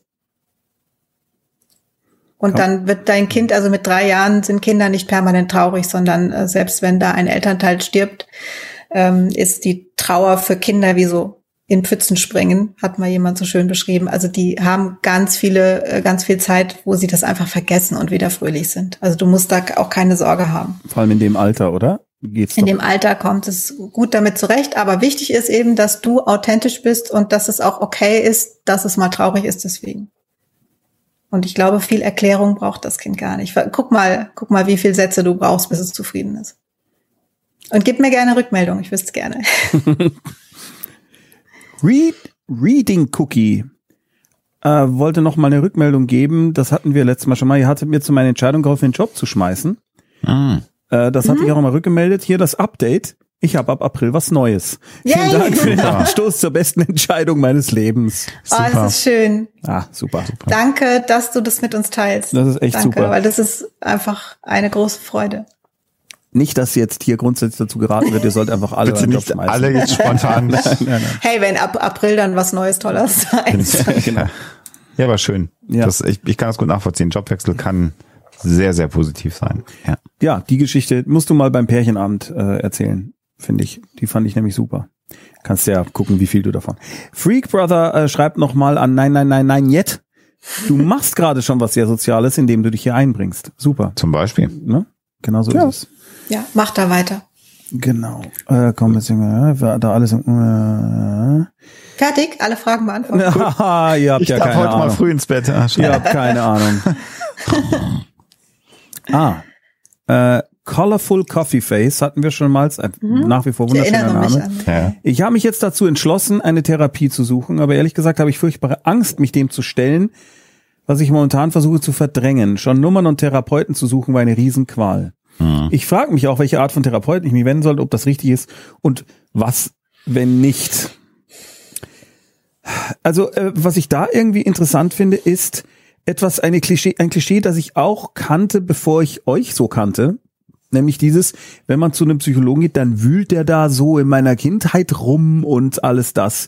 Das war ein Klischee, das hatte ich einfach, das war für mich völlig klar äh, na, ich lieg da, da auf dieser Couch und vielleicht raucht der äh, so gut wie gar nicht mehr Psychologe, dieser Psychologe ich, ich auch, vielleicht raucht der Psychologe auch eine dicke Zigarre und er sitzt so, dass ich ihn nicht sehen kann. Ich sehe nur das Klemmbrett. Also ne, diese typische, so wie Perscheid ein Cartoon machen würde von einem Psychologen. Dieses Klischee hatte ich und mir scheint, dass das gar nicht mehr so en vogue ist. Also je nachdem natürlich, was für eine Therapieform. Aber da, da, da zieht ja auch die Frage hin. Also erstens mal, ich habe furchtbar Angst, mich dem zu stellen, was ich versuche zu verdrängen. Ne, dieses Ausgraben von irgendwelchen Dingen. Schon, und dann das, das zweite war, die Nummern und Therapeuten suchen, war eine Riesenqual. Das hatten wir schon mal, wie nervig das eigentlich ist, dass man gerade, wenn man verletzlich ist und sich schwer aufraffen kann, dann e- extra aktiv sein muss. Und Aber du hast das schon geschafft. Wollte hm. sagen. Wie geil hm. ist das denn? Hm.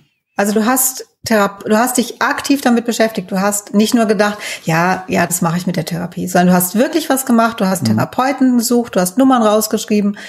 Das ist super. Das ist super. Ähm, freu dich mal darüber und klopf dir selbst auf die Schulter, weil das ist auf jeden Fall schon mal ein guter Schritt in die richtige Richtung. Und das heißt auch, du wirst es machen. Hm. Ja.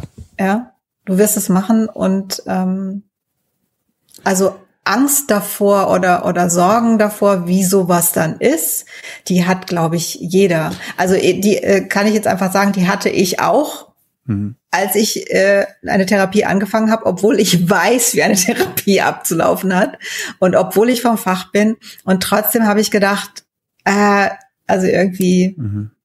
ja, das ist normal und das hat jeder und ähm, ich glaube, ja. über den Punkt wirst du auch noch drüber kommen.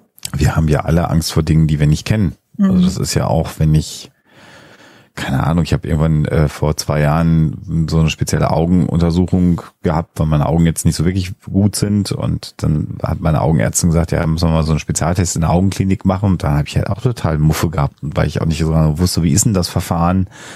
Äh, und weiß halt nicht kannte. Und der war das Schlimmste daran, die unfassbar lange Wartezeit in dieser Augenklinik, bis ich mal drangekommen bin, weil ich natürlich ein Kassenpatient bin. Mhm. Ähm, aber äh, in, insofern unbekannte Dinge machen uns immer Angst und äh, Tom jetzt gerade gerade schon gesagt, wenn man verwund, verwundbar auch ist, oder ich weiß nicht, ob du hast, Sophia, dann ist das natürlich auch eine Situation, aber du hast wesentliche Schritte, bei denen auch schon andere erstmal stocken und über diese Hürden nicht drüber kommen, die hast du ja schon genommen. Und mhm.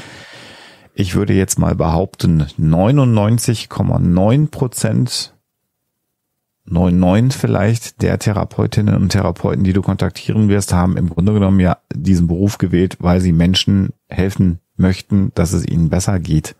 Das heißt, du triffst da ja in der Regel auf Menschen, deren Beruf und Berufung in vielen Bereichen, wie in vielen kurativen Berufen, es ist, Menschen helfen zu wollen.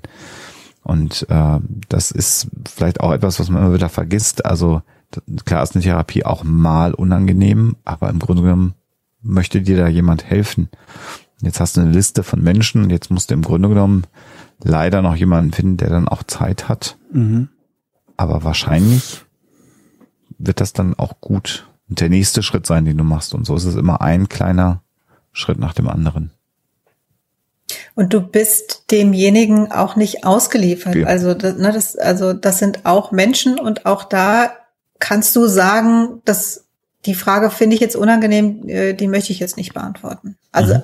das darf man. Also es ist nicht so, dass du dich dann da hinsetzt und du musst dann da alles machen, was der äh, Therapeut oder die Therapeutin sagt, sondern du kannst und sollst dich da schon auch einbringen und das ansprechen, wenn du dich mit irgendwas unwohl fühlst und dann keine Ahnung, kann man es vertagen oder sonst irgendwas. Also was Alexander sagt, ist ja immer wieder, ja, das kann auch mal unangenehm sein, eine Therapie, aber ähm, wenn du dich mit irgendwas ganz, ganz schlecht fühlst, dann sprich es an. Ja. Und dann guckt man einfach, was ist denn das jetzt, was kann man damit machen? Also ähm, ich finde manchmal, dass es hilft, dir zu sagen, es ist nicht so, dass du jetzt zu, zu äh, in eine Therapie gehst und da irgendwie was musst oder dich beweisen musst oder oder oder irgendwas über dich ergehen lassen musst, sondern es ist eigentlich umgekehrt. Du gehst zu dem Therapeuten oder der Therapeutin und die müssen machen, dass es dir besser geht. Die müssen was arbeiten. Du kannst ja erstmal da sitzen und, und sagen, so, ich lasse mich jetzt behandeln, ich lasse mich jetzt da drauf ein und ich gucke jetzt mal, was das mit mir macht. Und das Setting, Tommy, übrigens, ich kenne so die ein oder andere Psychotherapiepraxis äh, auch mhm. äh, von Kolleginnen und Kollegen und Freunden und ähm, mit einer Couch? Nee, eben nicht. Also da steht dann auch mal irgendwo eine Couch rum, aber typischerweise sind das total angenehme, helle, freundliche Räume. Ich kenne Psychotherapeuten, Psychotherapeuten die haben so einen, so einen Kaffeevollautomaten, wo man auch Kaffee kriegt. Äh, also da gibt's, also das ist, ja, das, das klingt immer nee, nee, manchmal das so, super. dass die Leute denken, man kommt auf so eine Schlachtbank und wird dann draufgeschnallt und dann kommen die unangenehmen Fragen. Nach einer Dreiviertelstunde wird man wieder losgebunden. Nein, es geht darum, dass, dass dir geholfen werden soll. Das ist ein angenehmes Setting, auf das Wert gelegt wird. Man also ich kenne auch keine Couch mehr, wo man sich hinlegt, sondern man sitzt sich in der Regel gegenüber. kann sich in die Augen schauen im Gespräch, äh, muss das aber auch nicht, aber man hat die Option, sich auch freundlich anzuschauen. Also das ist, man ist da nicht ausgeliefert. Es ist äh, man partnerschaftlicher äh, äh, Und man kann Prozess. sagen, äh, oh, diese Therapeutin, dieser Therapeut passt mir nicht. Das hatten wir vorhin schon gesagt. Das muss man aber immer wieder erwähnen. Der geht, dass diese Person funktioniert mit mir nicht. Ja. Oder von mir aus, die, diese Art der Therapie tut mir nicht gut oder irgendwas. Ich wechsle. Das muss man immer wieder sagen, weil das echt wichtig ist. Weil wenn diese Person nicht mit dir funktioniert, nicht du mit ihr, sondern sie mit dir nicht, dann Also auch wenn dir jemand unsympathisch ist, ja. Weißt du, du musst es nicht begründen können. Du musst nicht sagen können, also diese Therapieform, die ist irgendwie nichts für mich, weil bla bla bla. Du- musst es überhaupt nicht begründen, sondern es ist einfach ein Fakt, wenn du da sitzt und findest jemanden blöd, egal warum. Mhm. äh, Der erinnert dich an deine doofe Nachbarin oder keine Ahnung was. Dann ist es nicht ratsam, zu so jemandem weiter in Therapie zu gehen, sondern ist es wirklich sinnvoll, sich jemand anderen zu suchen, wo die Chemie einfach besser passt. Ja. Es dürfen übrigens auch Therapeuten, das vergisst man immer. Ah, echt? dürfen die also, auch, ja. Ja? Äh, man kann als Therapeut, deswegen gibt es diese, diese ersten Sitzungen, wo auch der Therapeut gucken kann, passt das und funktioniert das. Und da kann es durchaus auch mal sein, dass ein Therapeut sagt, ähm, ich merke, ich kann Ihnen da so nicht helfen Mhm. und ähm, die empfehlen dir aber natürlich dann Psychologen, also einen, einen, einen, Mhm. einen Kollegen Anderen. und helfen dann sozusagen so, sag nicht einfach nur, okay. raus! und tschüss. Ja. Nein, nein, die kümmern sich dann schon darum. Aber auch das gibt es. Also Ist sogar dann ein Zeichen Passen. für einen verantwortungsvollen Therapeuten, wenn er das tut. Also Mhm. äh, verantwortungslos wäre es ja, wenn man nach vier oder zwei Sitzungen merkt, ich komme hier nicht voran, aber gut, ich kriege jetzt 40 Sitzungen bezahlt, dann mache ich die halt. Ist mir doch egal, was mit der mit meinem Gegenüber das- passiert, sondern ganz eher dann zu sagen, da passe ich nicht ganz gut zu Ihnen. Ich kenne mal einen Kollegen, eine Kollegin, die wäre super für Sie. Wir gucken, ob wir sie da unterbringen. Ähm, also kann passieren, ist dann aber auch kein Versagen äh, des Patienten in dem Fall, sondern das ist eben das Besondere an einer, an einer Psychotherapie, dass es all diese Dinge gibt. Und wenn man es abbricht, ich will es einfach nur der Vollständigkeit halber sagen, nicht, dass man falsche Erwartungen, natürlich muss man dann mitunter auch mal wieder ein bisschen suchen. Ist halt schneller einen anderen Hausarzt oder einen anderen Orthopäden oder einen anderen Augenarzt zu finden. Das geht re- relativ schnell, je nachdem, wie viel es am Ort gibt. Ähm, Das ist dann ein bisschen länger, aber vielleicht dann auch das bisschen längere Warten wert, weil wenn du Definitiv. dich nicht wohlfühlst, dann fühlst du dich nicht wohl, dann bringt's dir auch nichts. Ich merke nur gerade, also ich habe ja auch immer das dringende Bedürfnis, das zu sagen, weil ich das so, die Vorstellung so furchtbar finde, dass jemand bei einem Therapeuten bleibt, weil er denkt, ich habe keine andere Wahl und äh, die Therapie zum Scheitern verurteilt ist. So oft passiert das gar nicht. Also so. wie Alexander gesagt hat, ne, das sind Menschen, die wollen euch helfen und äh, in der Regel ist es so, dass äh, du da hinkommen wirst und du wirst denjenigen oder diejenige sympathisch und nett finden und dich wohlfühlen und dich fragen, warum habe ich da eigentlich so lange gewartet? Das ist eine gute Info, denn Ja. das könnte man jetzt falsch verstehen, weil wir so viel über Wechsel sprechen, dass man sich denkt, ja, das ist ganz normal. Nächste Frage. Ja. Pega 2012. Vielleicht ein bisschen off-topic, aber mich lässt eine Sache nicht los. Ah, das geht allgemein los und wird dann sehr speziell. Habt ihr Tipps, wie man sich über eine schwere Entscheidung klar werden kann? Nun der Kontext. Ich bin 30, weiblich, seit sechs Jahren in einer festen Beziehung. Mein Partner und ich wissen beide nicht, ob wir Kinder möchten. Ich habe an sich nicht das Bedürfnis, Mutter zu werden. FOMO macht sich allerdings langsam aber sicher breit. Wer ist das? Was ist das? FOMO. F-O-M-O. FOMO. Kann es jemand Was googeln? ist das? Mein Freund kann super gut mit Kindern, ist sich aber ebenfalls unsicher. Okay. FOMO. Aber es ist ja auf jeden Fall ähm, schön, dass ihr euch beide unsicher seid und ihr das quasi gemeinsam lösen wollt. Ah, Fear, the of, fear of missing, missing out. out. Die Angst, was zu Aha. verpassen. Das hätten wir wissen müssen, Alexander. Ja, Also wirklich. FOMO. Genau, klar, aber das ist äh, FOMO Ja. ist ein ganz weit verbreitetes Problem, gerade seit es Social Media gibt, ne? weil du die ganze Zeit diese Vergleiche hast. Ja. Äh, äh, das, Also ja. Hm. ganz kurz aus meinem Bauch raus, und das ist jetzt ich bin, das ist die Woche der Polemik bei mir. Also FOMO Ich wäre. dachte, das sind die Krabbeiswochen. Na gut. Ja, aber gut, das ist das Gleiche. Hängt Weiter. es zusammen. ähm, äh, FOMO wäre für mich die schlechteste Motivation, ein Kind in die Welt zu setzen. Also wenn es einfach nur ist, erstmal gucken, erstmal haben und dann entscheiden, ob es gut ist oder nicht. Huh. Ich glaube äh, jetzt nicht, dass sie das so gemeint hat. Ja, ich wollte es aber einmal ja. erwähnt haben. War mir, war polemisch, mir von, polemisch ja. von der Zweier der Menschheit da draußen. Ja. so, jetzt fundiert bitte. Ähm, also ich, ich würde, glaube ich, fragen, was, warum glaub, also für mich klingt es, oder meinem Gefühl nach klingt es so, als würdet ihr denken, ihr müsstet Kinder wollen. Ach so, als also, hätte man also, schlechtes also, Gewissen, als, als, dass man keine als, will. Als wäre das irgendwie nicht okay, keine zu wollen. Also klingt für mich so ein bisschen mhm. durch. Äh, ist die Frage, ähm, warum so glaubt ihr denn, dass ihr warum, Kinder haben Warum müsstet? könnten sie es glauben? Wir wissen es ja nicht, aber. Ja. Vielleicht. Also und wenn man sich also für mich klingt's eher so, als wolltet ihr eigentlich beide keine und äh, es ist aber irgendwie unangenehm, das zuzugeben. Aber das ist einfach mein Bauchgefühl. Wenn mhm. der Alexander polemisch sein darf, dann darf ich Bauchgefühle haben. Mhm, ähm, ja. Ich kann mal vielleicht ein Wort zu, zu meiner privaten Situation. Wir sind ja nur wahrscheinlich ein paar hundert Leute, also quasi unter uns hier heute in der mhm. Sendung. 470 sichtbare Zuschauer. Ja, ist ja, quasi keiner da, ja. Wohnzimmergröße. Ähm, äh, wir sind ja auch kinderlos und das liegt jetzt äh, tatsächlich, äh, wenn man das sagt, äh, im, im Alter, in dem wir jetzt sind, Mitte 40, äh, ist so eine sehr häufige Reaktion fast sowas wie ein Bedauern, so nach dem Motto, ah, ah organisch was nicht in Ordnung oder so und dann das könnte sein, wir wissen es gar nicht, weil sich bei uns tatsächlich der, äh, die Entscheidung, ein Kind zu bekommen, so ein bisschen darstellt, wie in dem, was da gerade beschrieben worden ist. Es war für uns immer so der Punkt, wo wir gesagt haben, es ist jetzt der Zeitpunkt da, wollen wir es, wollen wir es nicht? Und es waren immer Gründe für uns, wo wir gesagt haben, nee, äh, einer der Hauptgründe war, wenn wir ein Kind hätten, dann müssen, oder war unsere Wahrnehmung, wir wollen uns sehr, sehr um ein Kind dann kümmern.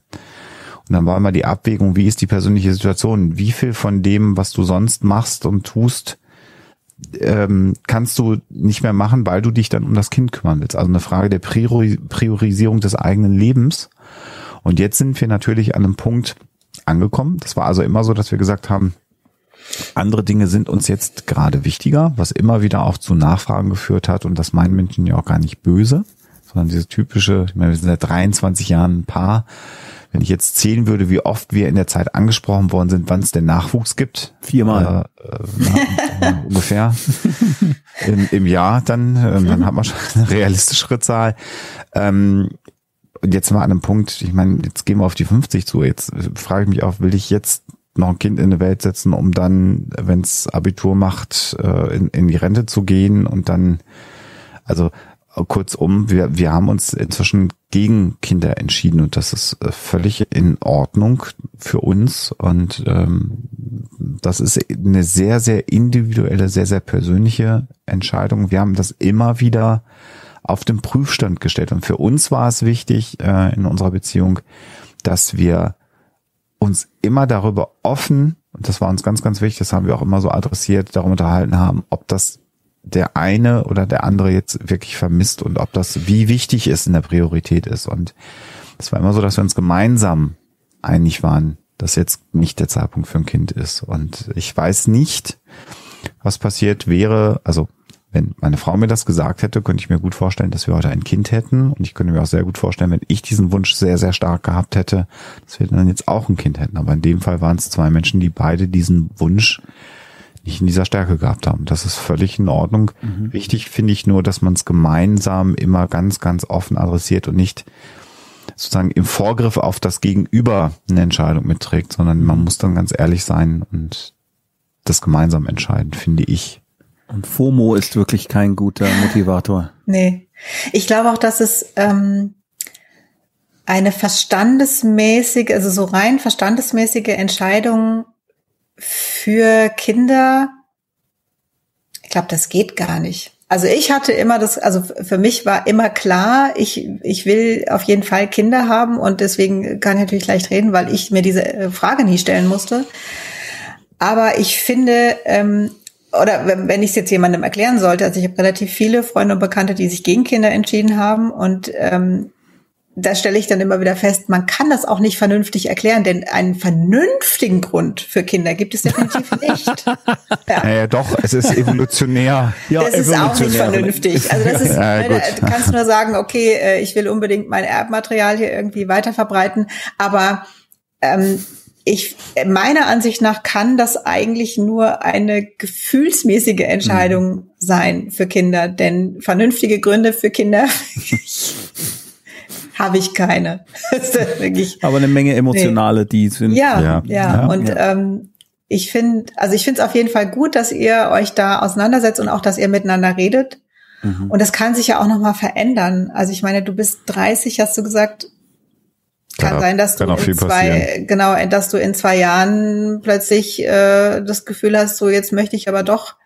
Und wichtig ist dann, dass ihr einfach im Austausch bleibt. Also wenn ihr jetzt sagt, äh, irgendwie, nee, also eigentlich wollen wir jetzt keine, dass aber klar ist, jeder von euch beiden kann sich bei dem Partner melden und sagen, du, ich glaube, wir müssen da doch nochmal drüber reden, bei mir hat sich da was verändert. Mhm. Das kann ja nicht starr ja. sein. Ja, das meine ich. Mhm. Das muss immer wieder möglich sein. Das ist ganz, ganz wichtig, weil daran können dann natürlich auch Beziehungen zerbrechen. Und ich habe übrigens Beziehungen auch schon zerbrechen sehen daran, äh, die lange Jahre gut waren und äh, keine Kinder im Spiel waren und wo dann irgendwann, in dem Fall waren es dann meist die Männer, weil ich mit denen befreundet war, die dann zu mir sagten, ich bin jetzt Vater geworden, ich weiß gar nicht warum. Äh, und äh, wo dann quasi die Entscheidung über das Kind auch abgenommen worden ist, also quasi uneinvernehmlich. Mhm. Und ich habe da mehr Beziehungen dann am Ende dran scheitern äh, sehen als anders. Also mhm. nicht, dass die ihre Kinder nicht geliebt haben, aber das ist, hat auch was mit Vertrauen zu tun wenn dann irgendwann die Frau sagt, du übrigens ähm, haben wir jetzt nicht drüber gesprochen, aber ich habe jetzt einfach also gut, wenn der Mann selber das vermittelt. Das jetzt auch nicht so die geilsten Voraussetzungen. Oder? Also das ist äh, gut, nee. da kann man es auch drüber unterhalten, dass das, dass wir Männer ja auch mal bequemlich halber alles mhm. der Frau überlassen. Also wenn man es selber in der Hand hat, dann hat man es halt selber in der Hand, aber gut.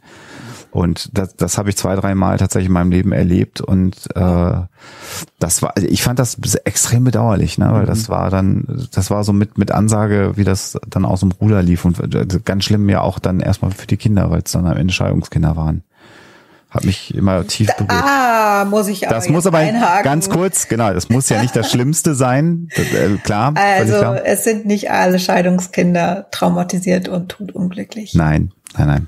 Im also in unserem Umfeld ist es ja eigentlich eher andersrum, dass man. Es gibt eine Psychologin, die äh, hat ein Buch über Trennung, Trennungskinder beziehungsweise Eltern sein bleiben nach der Trennung heißt das, glaube ich, geschrieben. Wie Eltern? Eltern bleiben nach der Trennung. Oh Gott, ich hoffe, es stimmt. Marianne Nolde, Eltern bleiben nach der Trennung. Ich kenne das Buch in- und auswendig und jetzt bin ich mir nicht mehr sicher. Eltern bleiben. Ich hole das gleich. Ich, äh, ich spiele Lydia und hole gleich ein Buch. Ähm, Und die hat es so schön gesagt, dass sie gesagt hat, die beste, die beste Lösung ist oder das Beste, das Bestmögliche für meine Kinder ist natürlich, dass die Eltern zusammenbleiben und glücklich sind und dass einfach die Kernfamilie bleibt. Und manchmal geht es nicht. Und wenn es nicht geht, dann ist es wirklich, wirklich gut, wenn die Eltern sich trennen. Und dann ist es auch für die Kinder besser, wenn die Eltern sich trennen. Und dann ist es die zweitbeste Lösung. Mhm. Und dann, äh, und das, die das zweitbeste ist immer noch was ziemlich Gutes. Das heißt, Eltern bleiben nach der Trennung von Eltern bleiben Marianne nach der Trennung. Nolde. Kann ich sehr, sehr, sehr empfehlen. Nicht nur, weil ich die Autorin sehr mag, sondern weil es wirklich ein großartiges Buch ist und ich glaube, dass äh, viele, viele Eltern nicht vom Familiengericht gelandet wären, hätten sie dieses Buch vorher gelesen. So gut gleich. Mhm. Nächste Frage. Anush 97. Hallo. Hallo. Vor ein paar Monaten ist eine neue Person in unsere WG gezogen, insgesamt drei Personen. Sehr schnell nach dem Einzug hat sich herausgestellt, dass sie Borderline hat. Wir haben ihr in den ersten Wochen viel weitergeholfen, was Therapiesuche angeht und waren unterstützend und gesprächsbereit. Dann fing sie an, gemein, rücksichtslos und fordernd zu werden und uns gegeneinander auszuspielen. Mittlerweile funktioniert gar keine Kommunikation mehr, egal auf welche Weise. Was können wir tun? Das ist natürlich insofern schon mal erstmal schwierig, weil das äh, geht ja gar nicht anders, weil das natürlich naturgemäß eine einseitige Betrachtung ist. Das ist auf jeden Fall das, was Anush 97 sagt, wie sie es empfindet, woran sie jetzt leidet. Ist ja auch ihre Frage. Genau, es ist ihre Frage, kann mit ihrer Frage machen, was sie will. genau, also, aber gut, jetzt, ähm, hm, was macht man da? Ich weiß es nicht. Die, was ist denn die Frage nochmal? Was können wir tun? Was können wir tun? Ja, also äh, mittlerweile funktioniert keine Kommunikation mehr. Sie haben erst geholfen und Ja, ja. Äh, und äh, Therapiesuche geholfen und Ja. Unterstützungsgespräche und so weiter. Und mittlerweile äh, ist es quasi hat sich in, in, in irgendeine Art von Negativität gedreht, sehr gemein, rücksichtslos und fordernd gegeneinander ausspielen. Mittlerweile funktioniert gar keine Kommunikation mehr. Die Frage, äh, die, die entscheidende, was kann man tun, ist äh, insofern jetzt erstmal nicht die richtige Frage, weil wir nicht wissen, was du möchtest. Ah. Also was, was ist dein Wunsch? Ist dein Wunsch, dass das Verhältnis wieder besser wird? Ist dein Wunsch, dass die, Vermute ich jetzt mal. ja, oder ist, die- ja, aber es gibt ja mehrere Optionen, dass die Mit- Mitbewohnerin zu einer Therapie motiviert wird, damit es dann besser wird, oder ist dein Wunsch im Grunde genommen diese Mitbewohnerin loszuwerden, damit ihr beide euch wieder jemand Neues in die WG reinholen könnt, wo es dann vielleicht wieder besser funktioniert. Und alle drei Szenarien würden jeweils eine andere Antwort. Ja, da müssen wir jetzt wohl drei Antworten geben. Was? Ja, genau. Dann fangen wir an. Antwort eins. Ähm, die, wenn die Frage jetzt wäre, wie kann ich sie weiter zu einer Therapie motivieren? Ähm, Im Sinne von würde- die Situation verbessern. Äh, Ja, ich äh, dann da würde ich jetzt einfach mal behaupten gar nicht, weil äh, es klingt ja für mich so, als hättet ihr schon einiges getan. Und entweder ist es nach hinten losgegangen oder es äh, hat halt nicht gefruchtet. Es ist auch tatsächlich, wenn jemand, ich weiß jetzt nicht, woher ihr wisst, dass sie Borderline hat, ob sie euch das gesagt hat oder ob ihr euch das denkt oder das weiß ich jetzt nicht. Aber ähm, wenn es tatsächlich eine Borderline-Störung ist, dann äh, ist es auch sehr schwierig, an so jemanden ranzukommen. Und ähm, dann werdet ihr da herzlich wenig Chancen haben. Das sehe ich genauso. Das wäre auch meine Frage nochmal gewesen beim drüber nachdenken. Woher wisst ihr das? Hat sie das gesagt? Ich habe eine Borderline-Störung oder glaubt ihr es, weil das Verhalten dafür spricht, dass es so ist? Das wäre auch nochmal eine interessante äh, Frage. Aber wenn ihr schon äh, unterstützend wart ja und motivierend, also gelaufen, dann, ne? Ja. dann klingt das schon so, als ob ihr euch da alle gemeinsam darüber einig seid, dass Mhm. sie zumindest ähm, ja Borderline-esque äh, ist, um das mal zu sagen. Der zweite Punkt wäre, ähm, was könnt ihr tun, damit es innerhalb der WG besser läuft? So wie du es jetzt beschreibst, und Tommy sagt völlig zu Recht, wir hören jetzt nur eine Seite der äh, Geschichte natürlich, aber dann habt ihr relativ viel getan. Ähm, und dann würde mir auch fast nicht mehr viel einfallen, außer das nochmal so zu thematisieren. Also auch wenn es gegeneinander ausspielend, dann muss man zu dritt vielleicht auch nochmal am Tisch sein. Und wenn ihr beide sagt, wir werden hier gegeneinander ausgespielt von dir, warum machst du das? Das verletzt uns. Ähm, das macht das Zusammenleben schwierig. Das kann man nochmal versuchen.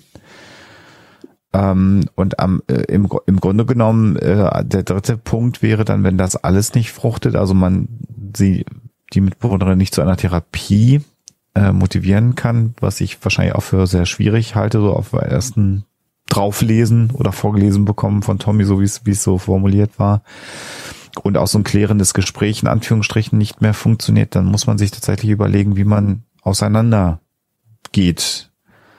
Gut, wenn es eine Untermiete ist, ähm, schlecht, wenn jeder einen eigenen Mietvertrag hat, dann ist es tatsächlich äh, schwierig. Äh, Und auch menschlich natürlich ja, natürlich furchtbar belastend, wenn Ja. du jemanden, der oder die Schwierigkeiten hat, dann auch noch sozusagen vor die Tür setzt oder ihm sagst, du, pass auf, du musst dir was Neues suchen. Naja, man kann ja zum Beispiel sagen, wir helfen dir, was Neues zu suchen Genau. oder so. Ne? Also ich, Schon. ich kann das nachvollziehen, aber das ist natürlich äh, dennoch so, dass es ja jetzt auch die Lebensqualität von der Person, die gefragt hat, extrem beeinträchtigt. Genau. Und ähm, Ja, und mit Sicherheit auch die äh, Person, die Borderline hat. Also so ist es ja nur nicht. Ja, ja, natürlich, also natürlich. Das belastet ja alle.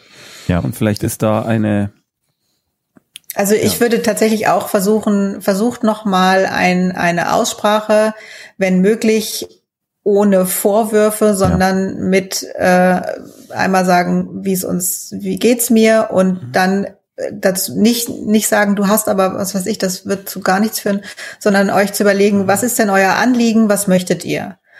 Und das möglichst positiv formulieren. Also wir wünschen uns, dass wir gut miteinander auskommen und we- wenn es, wenn es euch irgendwie möglich ist, das so konkret wie möglich zu formulieren. Also was konkret wünscht ihr euch Und dann kann man schauen, können wir das irgendwie hinkriegen. Das Gut, könntet ihr nochmal versuchen. Ist gut, dass du das nochmal sagst. Also der Satz, du spielst uns gegeneinander aus, ist kein guter Satz, so wie ich es formuliert habe. Weil er nach hinten guckt und man dann anfängt. Ja, ja, genau. Naja, weil dann ein Gespräch. Ja, ja, nee, ist gut. Ja, aber gut, was dass du, was, was du aber damit meintest, war ja äh, zu sagen, mir geht's nicht gut. So, Ja, genau. ja. Also immer, immer ich, ich Botschaften bei dir bleiben, Mhm. äh, bei euch bleiben, wie, wie Sophia schon sagt. Ich würde mir wünschen, dass Mhm. wir harmonischer hier in der WG zusammenleben. Mhm. Können wir nicht, also konkret Wünsche äußern und sehr, sehr konkret bleiben. Kleine Dinge. Ich würde tatsächlich auch, wenn es jemand ist, der psychische Probleme hat, nicht formulieren, ich würde mir wünschen, sondern ich wünsche mir. Ich wünsche mir. ja. Ich und würde. nicht können wir nicht, sondern ich wünsche mir, dass wir das und das machen. Das ist tatsächlich was, was wir so nicht unbedingt in unserem Sprachgebrauch haben, aber versucht mal daran zu denken, es ist wirklich einfacher zu kommunizieren, wenn man das so macht. Gerade in so Konfliktsituationen, die auch vielleicht emotional aufgeladen Also sind. generell jetzt. Ne? Also nicht nur auf dieses Problem ist generell, generell. das einfach zu sagen, ich wünsche mir, Komma das. Mhm. Das versuche ich mal. Obwohl, mir geht's ja gut. mir geht's gut, Schatz. Äh, nächste Frage kommt von schön, Tommy.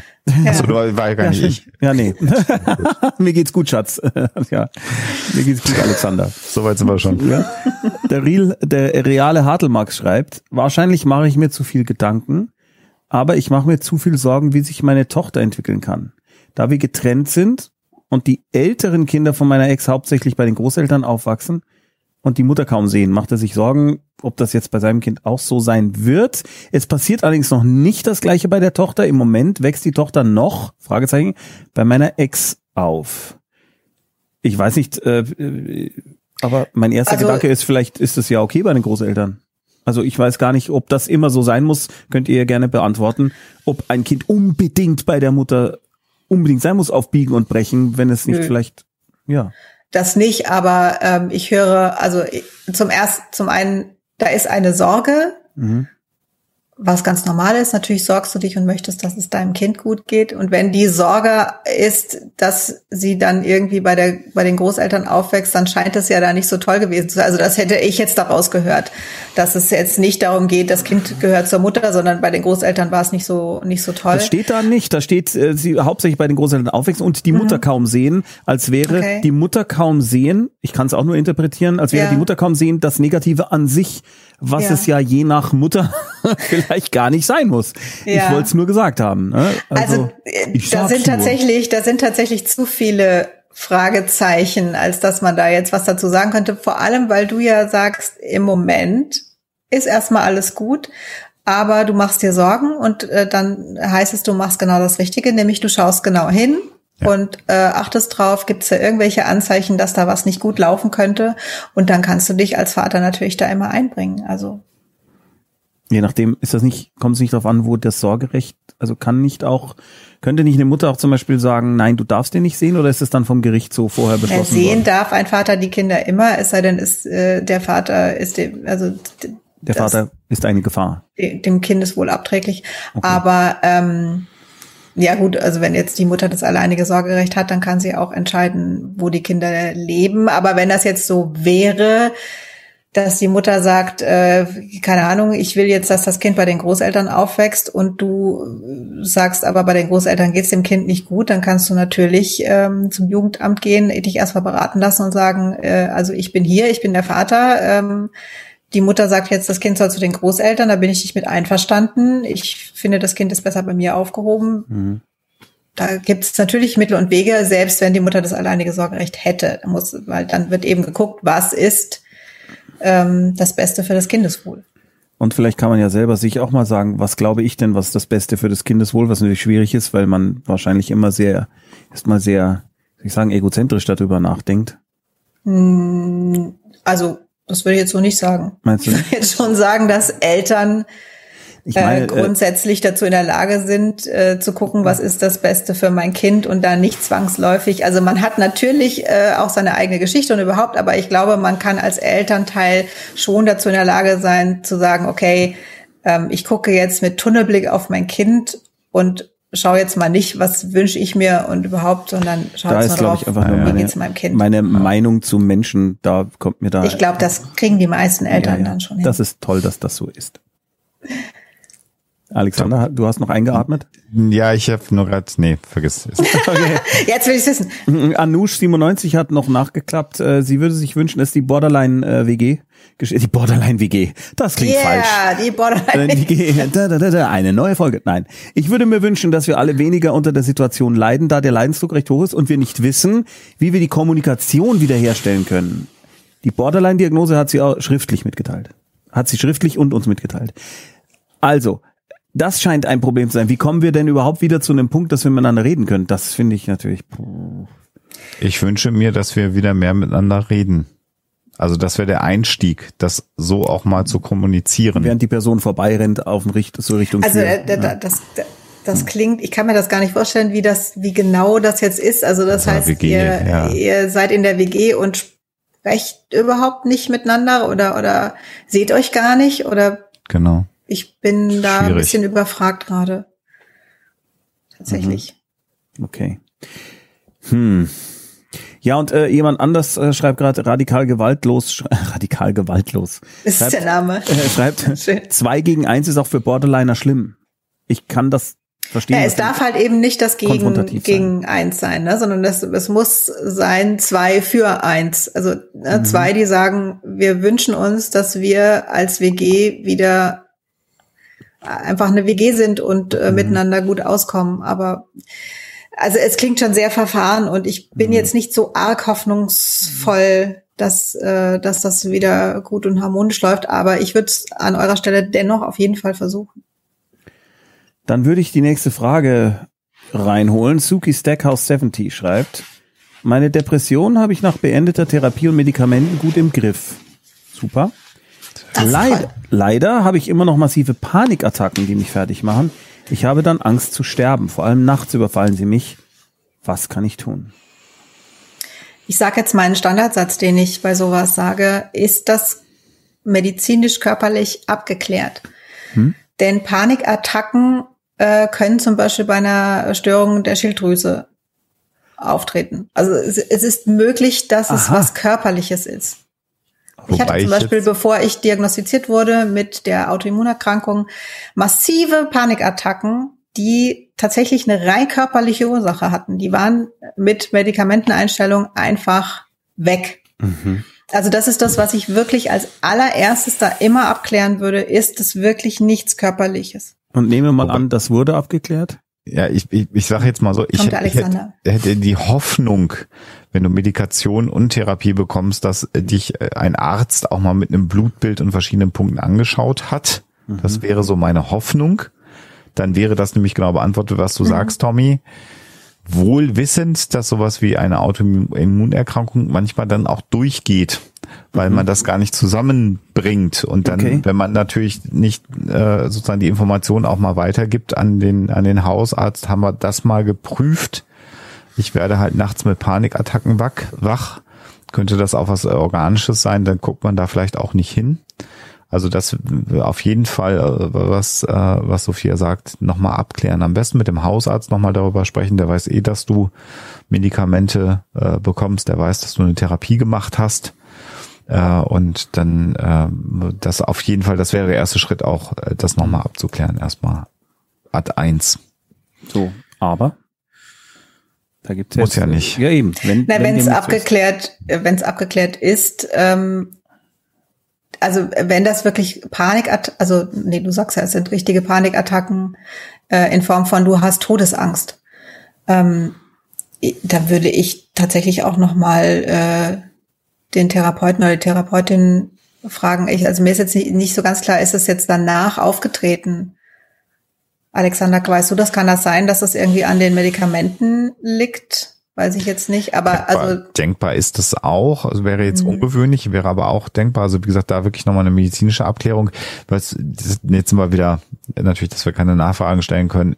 Hattest du äh, Panikattacken und Depressionen und die Depression ist jetzt äh, gut eingestellt und gut behandelt und die Panikattacken sind übergeblieben oder hattest du vorher nie Panikattacken und jetzt nach der depressiven Behandlung hast du plötzlich die Panikattacken? für mich klang es irgendwie so. Ja, also da, dass es was Neues wäre jetzt plötzlich nach. Ja, aber dann müsste man im Grunde genommen das Problem nochmal angehen. tatsächlich. Ja, Mhm. Also organisch auf der einen Seite und im Zweifelsfall wäre auch das nochmal ein Punkt, dass man vielleicht mit weniger Therapiesitzungen, aber vielleicht eben nochmal auf die, auf den Grund geht oder eventuell Handwerkszeug gibt, dass man sie nicht bekommt. Also das sind jetzt wieder die zwei äh, Therapierichtungen, ne? Och, Eigentlich na ja, auf den Grund gehen ist ja, klingt für mich Ja, eher ja. Und Verhaltens, nein? Naja, man fragt dann ja grundsätzlich in der Therapie nach der Lebenssituation. Da kann man nochmal gucken, was ist denn jetzt gerade jetzt. Kann, da, da kannst du jetzt total rumspekulieren, was es alles für Szenarien gibt. Du kannst nach so einer Therapie äh, aus dem äh, oder durch die Erkrankung aus dem Beruf ausgeschieden sein, bist jetzt austherapiert, willst einen neuen Job haben und warst nachts auf und denkst, was passiert, wenn ich nie wieder einen Job bekomme, weil ich meinen alten Job verloren habe. Also das sind alles so Szenarien, das muss jetzt gar nichts mit tiefen Psychologie zu tun haben, sondern da geht's dann auch um so eine so eine soziale Betrachtung der Lebenssituation und und mal gucken, ob da irgendwas ist. Da gibt's, aber das pff, es gibt einfach so viele Gründe, wenn es jetzt keine körperlichen Ja. Ursachen hat, die äh, also so vieles, was Panikattacken auslösen kann, ähm, dass ich dir da tatsächlich auch nur raten kann, äh, lass dich da nochmal unterstützen von jemandem. Ähm, in der Situation selbst kannst du versuchen, ähm, das hatte ich glaube ich auch schon mal gesagt, dass du, also dass du aus dem Bett gehst oder dass du vielleicht sogar, auch wenn es nachts ist, dass du dir was anziehst und spazieren gehst, äh, wenn, wenn das dir noch möglich ist. Ja, oder dass du, ähm, wenn du äh, sowas nicht mehr machen kannst, dass du äh, dich unter die Dusche stellst oder so. Also, dass du einfach wirklich deine Position veränderst, weil das auch was verändern kann an der Panikattacke. Äh, Aber wenn du mittendrin bist, also das ist vielleicht was, ne, unter die Dusche schleppen schaffst du vielleicht dann noch. Ähm, äh, aber ich glaube, Atemübungen oder sowas, also schau mal in Situationen, in denen du keine Panikattacke hast, was wäre denn was, was du machen könntest oder kannst du dir was ans Bett legen, was dir da irgendwie helfen könnte, dass du zumindest in der Situation selbst irgendwie zurechtkommst. Mhm. Und es ist aber auch so, ich weiß jetzt nicht, ob du alleine lebst oder ob du, ob jemand bei dir ist, ähm, wenn das zu extrem wird, dann kann das auch helfen, den Notarzt zu rufen. Ja, also das wenn darf du man auch, wirklich, ne? Also da das muss man darfst du auch, wenn ja. du, ne, also wenn wenn du wenn du Todesangst hast, dann darfst du den Notarzt rufen. Das Ja, finde ich ein super Tipp. Tu das ruhig. Hier kam mehrfach die Frage, jetzt habe ich leider den Namen nicht Spinnt gesehen. ihr eigentlich? Ja, seid ihr eigentlich alle bekloppt? Die Antwort lautet ja. ja. Ja. ähm, äh, dass äh, die Telefonseelsorge und auch die Online-Version nicht erreichbar sei. Was mache Was? ich denn jetzt? Ja, Wie? Die Oh. sind nicht erreichbar? Das wurde jetzt, Also hier jetzt, äh, heute, Jonna Lovisa, Telefonseelsorge ist telefonisch nicht erreichbar, Online-Alternative auch nicht erreichbar. Was Okay. gibt's noch? Ähm, ich habe mal eine Linkliste ge dir geschickt, die du hoffentlich Mhm. Die weitergeleitet hast. Äh, hier posten kann, ja. Ich glaube, da, ähm, Sind Alternativen. da drin. hatten wir noch Alternativen draufstehen. Gab es nicht auch die Nummer gegen Kummer? Ist das nicht Genau. Also, es, ähm, es noch gibt mehr. vom ähm, Bundesministerium für Gesundheit, heißt es so? Das klingt für mich Ja. jetzt gerade falsch. BMG. Ja, ne? Bundesministerium für Ähm, also da gibt's auf der Seite findet ihr nochmal Nummern. Dann gibt es es gibt auf jeden Fall auch immer einen ärztlichen Notdienst. Ähm, Nimbutski poste doch noch mal diese, Ja. diese lange Liste, bitte. Aber ähm, Ne, weil das äh, was was rund um die Uhr erreicht. Also wie gesagt, der ärztliche Notdienst, wobei die vielleicht jetzt nicht mit einem über Probleme sprechen wollen. Aber also wie gesagt, wenn es richtig richtig schlimm ist, dann kann man auch einen Arzt rufen. Ähm, aber Telefonnummern sonst noch? Ich kann mir aber ehrlich gesagt nur vorstellen, dass es ein temporäres, kurzes Problem Problem, ist. ist, Ja, weil ja. ähm, Das ich wüsste jetzt nicht, warum die Telefonseelsorge nicht Ja. erreichbar sein sollte. Ja. überlastet. Hobbit der Große hat eine Frage, die nicht dringe ist, aber gern auf die Liste kann. Groß geschrieben, die Mutter ist schuld. War lange die Diagnose, wenn was mit dem Kind nicht stimmt, sagt er. Ich weiß nicht, ob das stimmt. und er fragt einen Klischeesatz, was macht das mit euch? Da musst du äh, verstehen, bitte Hobbit der Große, dass wir da lachen, weil das ist eine, eine Klischee, äh, etwas, was wir. Ich glaube, er hat es auch Witze, lustig die gemeint. wir untereinander- ich habe ich Ja, gelacht und du hast es weiß. vielleicht gar nicht lustig gemeint. Ja, eben, bitte. genau. Äh, Das äh, ist natürlich etwas, wo ich den Alexander manchmal gerne scherzhaft frage oder er mich, was macht das jetzt mit dir in seiner Psychologenstimme? Und da könnte ich, egal. Ähm, was glaubt ihr, was diese Hypothese alles an Beziehung, Kindheit und Leben zerstört hat? Das ist jetzt natürlich, hm. Ach, das ja. Vor meiner, ah, ah, aber, aber, Okay. Geht noch weiter. Hintergrund. Vor meiner Autismusdiagnose mit 29 war meine Mutter massiv damit konfrontiert worden. Das hat mich belastet, dass sie traurig war, weil ich nicht Ah. okay war. Ah, denn der, der Soziale Teil, Normen. Genau, weil Das der Kind Teil- ist komisch, was machst du falsch mit dem Kind? Genau, okay, dann genau. sind wir beim Thema. genau, weil das davor, das hätte jetzt alleine etwas äh, polemisch geklungen, aber jetzt erklärt sich das wirklich sehr Ja. gut. Ja, ja. Da sind wir, das ist ja, das, da können wir bei dem Kinderthema auch nochmal ansetzen. Ne? Also war, diese, diese, diese, also ich habe eine, ein Leben von Reaktionen auf die Aussage, wir sind kinderlos. Äh, Das, da könnte ich ein ganzes Buch drüber schreiben, wie Menschen darauf reagieren. Und unabhängig von den Berufsgruppen und der persönlichen Lebenssituation ist das unterschiedlich. Das ist so die soziale Norm. Äh, In Amerika äh, sind es die Simpsons, Haus, äh, zwei bis drei Kinder, zwei Autos und eine Garage und dann ist das Leben gut. Und ähm, wir haben hier immer noch diese überkommenen äh, Familienbilder natürlich. Äh, Vater geht arbeiten, Mutter kümmert sich um die Kinder und wenn das Kind ich weiß, ich kriege diesen Satz gar nicht über meine Lippen. Bitte riesige, Anführungsstriche denken, das Kind entspricht nicht irgendeiner Norm, die ich als sie identifiziere, bitte in Anführungsstrichen, dann muss ja die Mutter schuld sein. Äh, und das ist, ähm, ich weiß jetzt nicht, ob damit Leben ruiniert sind, aber es ist halt ein althergebrachtes äh, Bild, was natürlich keine äh, Gültigkeit hat. Und auch nicht jede psychische Erkrankung liegt an den Eltern oder liegt an der Mutter oder liegt an dem Vater. Umgedreht gibt es das schon, dass natürlich auch Eltern äh, Einfluss auf die Kinder nehmen können, auch sehr negativen Einfluss.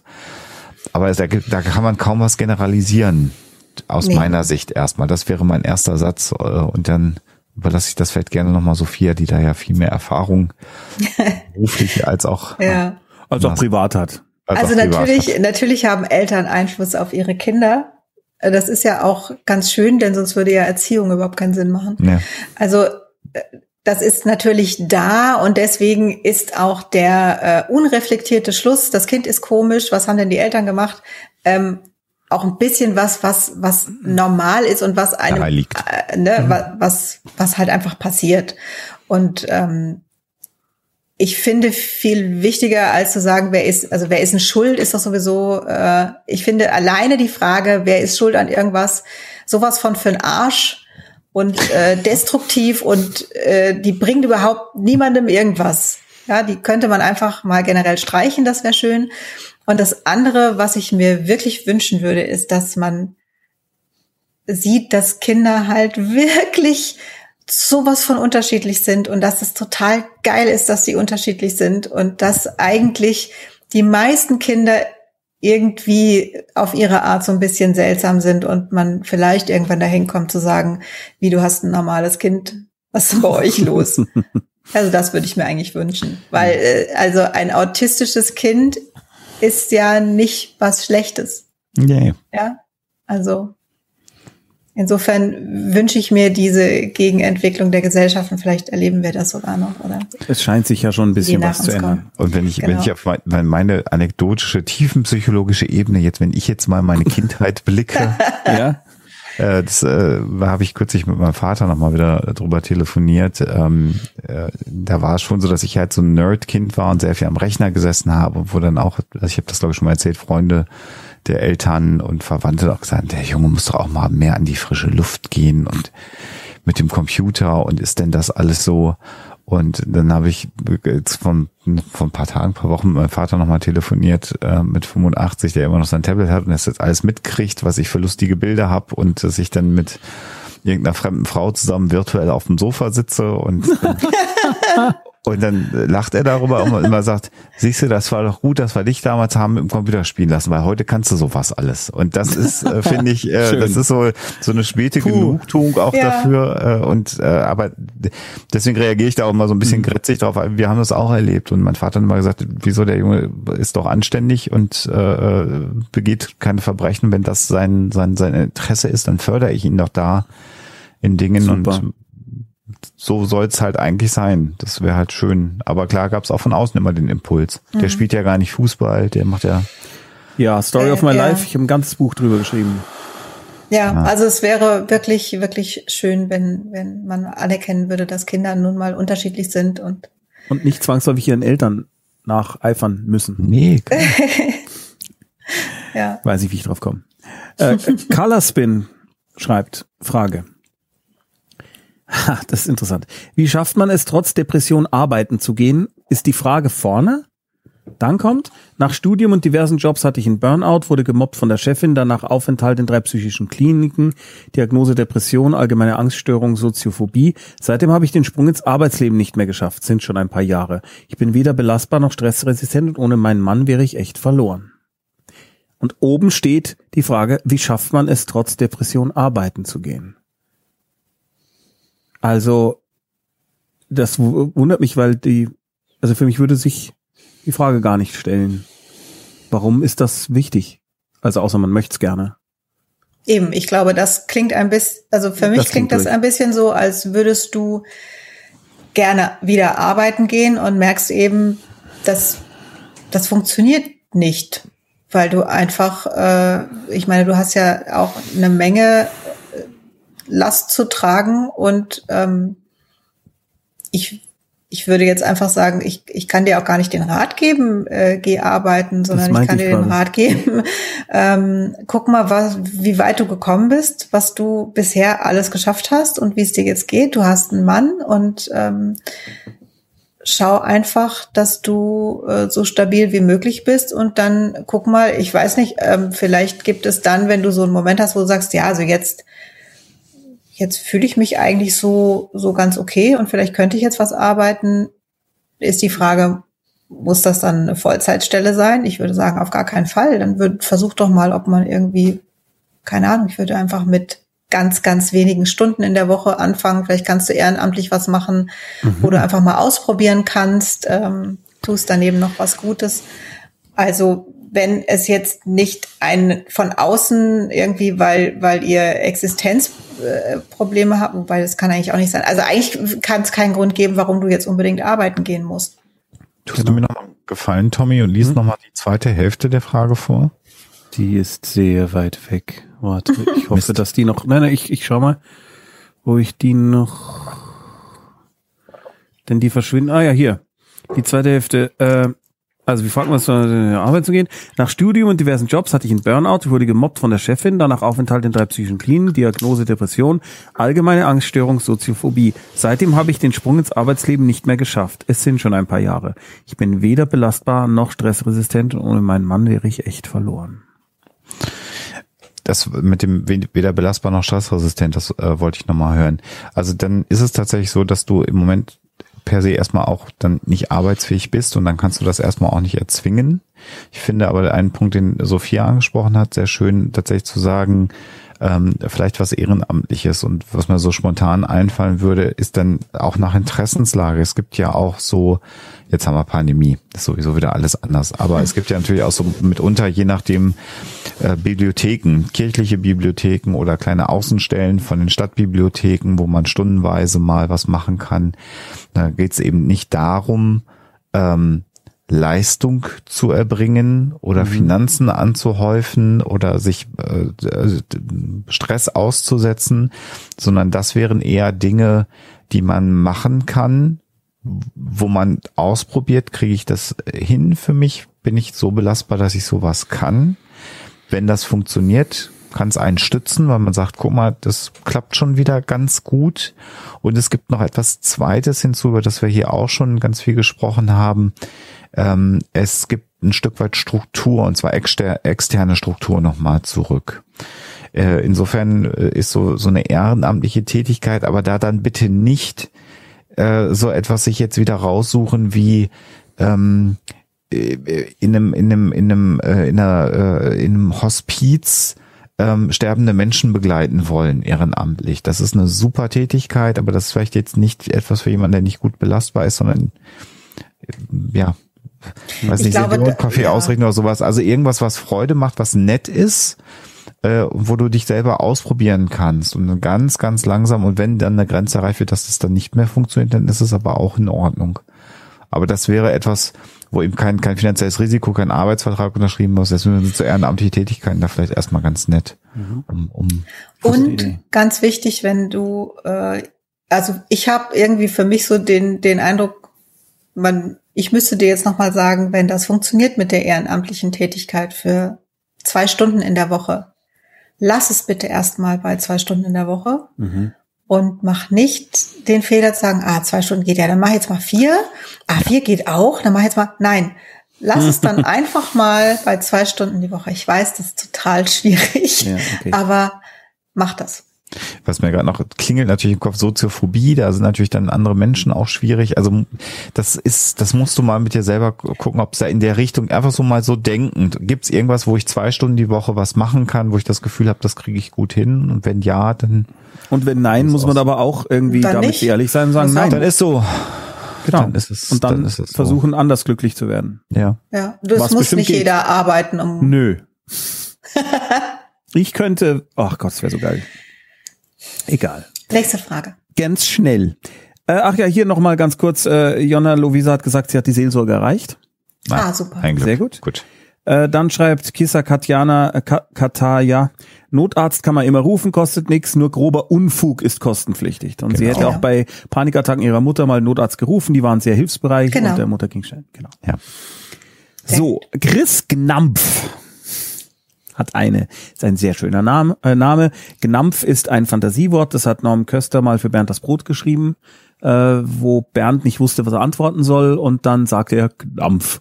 Und das hat wirklich seinen Einzug in die sch- deutsche Sprache gefunden und ich hoffe, dass der Duden das irgendwann auch mal rafft. Chris Gnampf Ist nicht sogar im Duden? Ich glaube, steht Gnampf jetzt schon im Duden? Nein.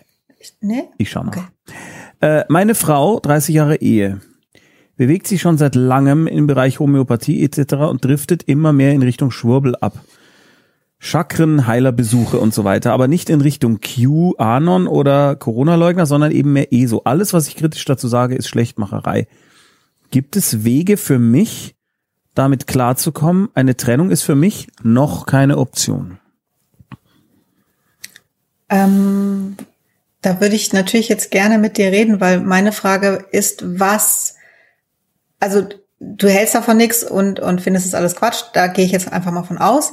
Aber was ist dann, also was ist das Problem, dass sie da so eine andere Einstellung hat und oder dass sie sich verändert in diese Richtung, weil Naja, Heilerbesuche Heilerbesuch. Weißt du, also ja. so Schwurbel im Sinne von ich Chakren und Auren und so weiter, klar.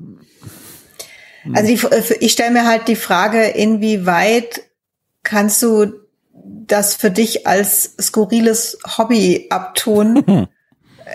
Und, und vielleicht äh, auch diesen Teil irgendwie einfach mitlieben. Ähm, Hm. Klingt aber jetzt nicht so. Es, es klingt ja schon relativ extrem. Ne? Also die Frage ist, warum ist sie denn in diese Richtung abgedriftet? Ähm, also was ist denn ihr, ihr, ihr Leidensdruck und kannst du vielleicht da irgendwie, also sie da unterstützen und nicht sagen, das ist Quatsch, weil das bringt natürlich nichts, sondern gucken, was, was fehlt ihr denn?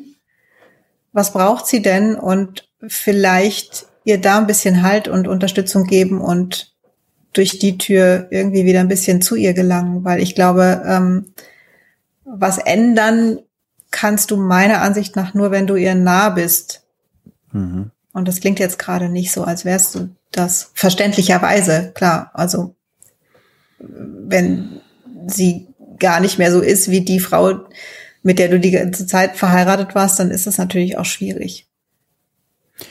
Ja, es ist vor allem deswegen so komplex, weil ich meine, wir beide kennen Leute, die zwar so einen esoterischen Kick haben, was aber tatsächlich nicht zwangsläufig dazu führte, dass wir jetzt sagen wollen, mit den Personen nichts mehr zu tun haben, sondern es ist dadurch, dass der Umgang auch der Person selbst mit der Sache so positiv und humorvoll und auch, äh, wie soll ich sagen, nicht aufdringlich ist. Man hat nicht das Gefühl, man wird, äh, man, man, man, es wird versucht, jemand auf eine Seite zu ziehen, jemanden irgendwie zu belehren, ist das Ja. gar kein Problem. Die Frage ist eben, ist das jetzt nervig?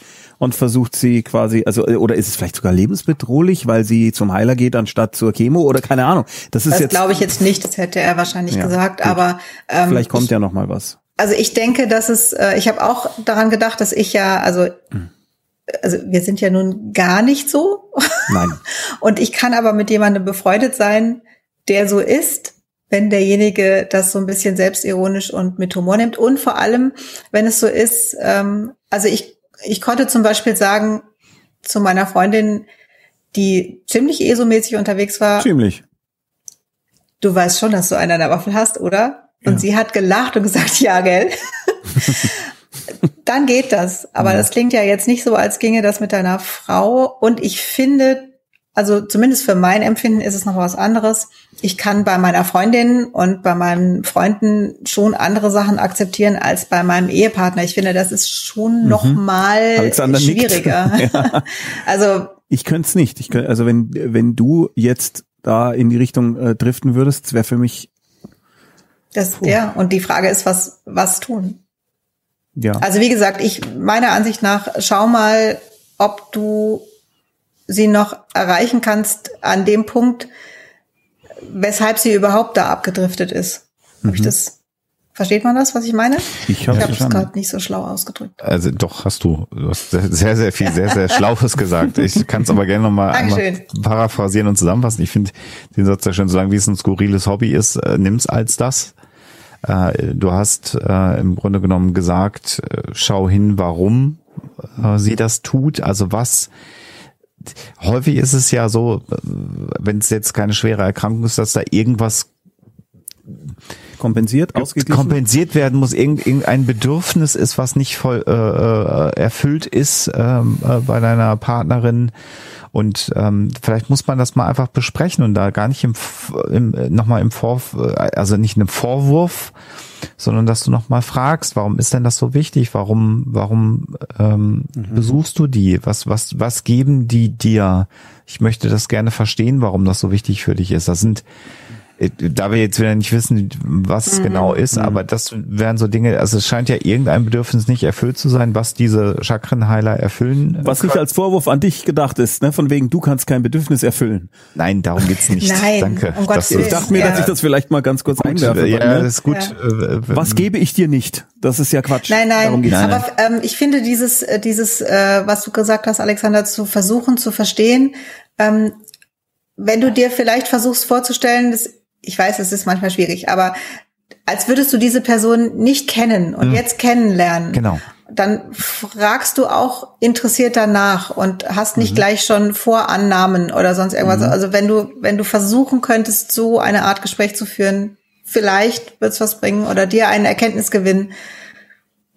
Und vielleicht nicht direkt vor oder nach dem Besuch vorwurfsvoll, sondern vielleicht mal beim, beim Sonntagsfrühstück, wenn alle ganz entspannt und ausgeschlafen Ja. beieinander sitzen, das dann mal adressieren. Also, oder auch nicht, wenn du gestresst von der Arbeit nach Hause kommst und gerade sowieso genervt bist, sondern da auch mal eine Lücke, finde ich. Ich meine, ihr seid ja ein, ein Paar, es wird ja auch entspannte Lücken mal geben. Und da das dann mal äh, ansprechen. Und das finde ich bei es diesem ist Punkt, wie, wie fremder Nachfragen, finde ich aber eigentlich ganz gut. Auch. Und äh, also wir haben ja mal eine Sendung dazu gemacht, Hilfe, mein Onkel schwurbelt, nur die fand ich, äh, die wurde jetzt hier schon empfohlen, äh, die findet ihr beim YouTube-Kanal von Wild Mikes oder Ja, zum aber die ist Zeit- extremer gewesen, Wollte ich gerade ne? zum zeitsouveränen Nachhören, jetzt kann ich endlich das Wort. Bei Hoaxilla gibt Eines es der auch schönsten Worte. ja auf der Welt. Ähm, aber die ist extremer, äh, denn äh, da geht es, äh, also da geht es wirklich um äh, Problemschwurbel und Nazischwurbel und alles das. Ja. Und es ist nochmal was anderes, ob es der Onkel ist, wo man irgendwann vielleicht einfach sagt, weißt du was, ich äh, möchte einfach nicht mehr, dass du kommst und du bist ein Arsch und ein Rassist, ist was anderes, als ob deine Frau offensichtlich irgendeine andere Art von Bedürfnis äh, versucht äh, bei Heilern äh, zu befriedigen und ihr grundsätzlich ja, wie du schreibst, noch nicht an Trennung denkt. Mann. Bei der Anti-Anführungsstriche schon.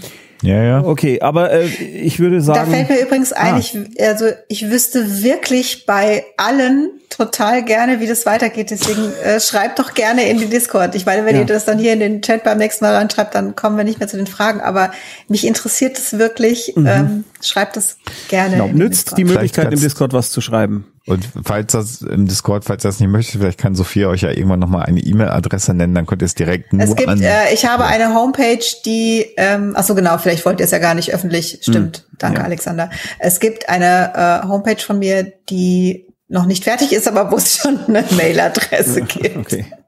Also Mails kann man mir schreiben, ja. Tashmetu schreibt, ah, das ist spannend. Ist es möglich, sich vollkommen falsch an relevante Ereignisse aus der Kindheit hier zwischen fünften und siebten Lebensjahr zu erinnern? Ich war mir in meiner Version bis vor kurzem absolut sicher. Nach einem Gespräch mit meiner Mutter, die den Ablauf komplett anders und damit auch wesentlich harmloser schildert, habe ich jetzt Zweifel. Dass meine Mutter bewusst lügt, glaube ich definitiv nicht. Sie wirkte von meiner Schilderung sehr überrascht und konnte sich die gravierenden Unterschiede auch nicht erklären. Aber ich kann mir nicht vorstellen, dass mir derart konkrete Details über Jahrzehnte hinweg, dass ich mir derart konkrete Details über Jahrzehnte hinweg schlicht eingebildet habe, in Anführungsstrichen. Ich weiß nicht so richtig, wie ich mit der Situation umgehen soll. Alexander, zu, äh, Ja. dazu kannst du viel sagen, oder? Ja, also äh, das erste Beispiel ist, warum wir hier das auch zu dritt machen, wo, warum wir uns dreien immer wieder mitteilen. Ich sag's mal, damit es nicht falsch rüberkommt. Entschuldige, Alexander, kann es sein, dass du immer weiter nach unten rutschst? Ja, du wirst immer kleiner. Sieht aber lustig aus. So. Entschuldigung, ist, ist, ist, äh, das korreliert mit der Uhrzeit. Angst, ich hatte jetzt Angst, du bist irgendwann weg. Und das Nein, war- Ah, Also, Äh, also äh, ähm, wenn es auf, einem, auf einer kommunikativen Ebene äh, erstmal ist, dass du glaubst, da sind andere Dinge gesagt worden oder du hast andere Dinge gehört, als äh, deine Mutter gemeint gesagt zu haben oder wie auch immer, das ist völlig normal, weil ähm, ich habe das Beispiel gerade schon gebracht mit der Kommunikation. Einer sendet, einer empfängt und das, was ausgesendet wird, muss nicht immer erstmal das sein, was auch empfangen wird. Kommunikation ist leider nicht so eindeutig, wie wir das glauben. Das ist das eine. Das andere ist, äh, das haben wir, glaube ich, auch schon mal besprochen, Erinnerung ist eben nicht so wie eine Videokassette oder eine Festplatte, wo man einmal was drauf abspeichert und dann ist das für immer so, sondern die menschliche Erinnerung wird immer wieder angefasst in dem Moment, äh, wo wir uns erinnern und wir verändern auch eine Erinnerung immer wieder ein kleines bisschen in dem Moment, wo wir uns daran erinnern. Da gibt es sehr viel Forschung zu. Und wenn es ein belastendes Ereignis ist, etwas, was dich als Kind belastet hat, und du erinnerst dich daran, das hat immer diesen Dünkel, das hat mich belastet, dann kann es sein, dass das in der Erinnerung und auch in der Distanz in die Vergangenheit hinein unter Umständen stärker wird, das Gefühl der Belastung, oder dass die Bedeutung dieses Ereignisses für dich größer wird, weil du vielleicht auch andere Dinge darauf wieder beziehst und damit aber auch diese Erinnerung wieder anpasst.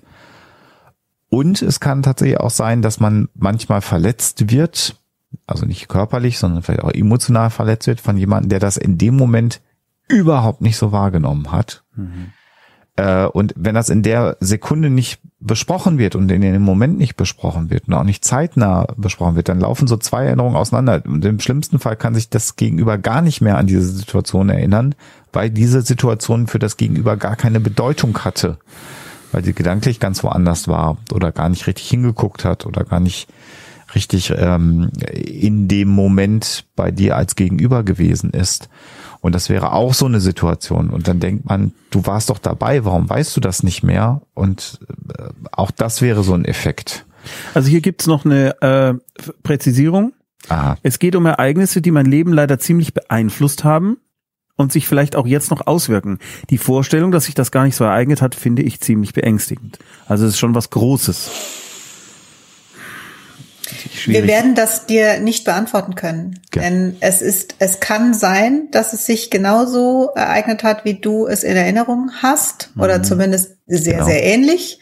Und äh, die Erinnerung deiner Mutter, aus welchen Gründen auch immer, ähm, sich verschoben hat oder im Laufe der Zeit sich verändert hat, äh, oder ihr einfach dieses Ereignis schon von Grund auf unterschiedlich wahrgenommen hat. Aber es kann auch sein, dass äh, du als Kind da einfach was anders wahrgenommen hast oder durch eine, wie Alexander sagt, durch eine emotionale Beteiligung, das äh, äh, größer und schlimmer wurde.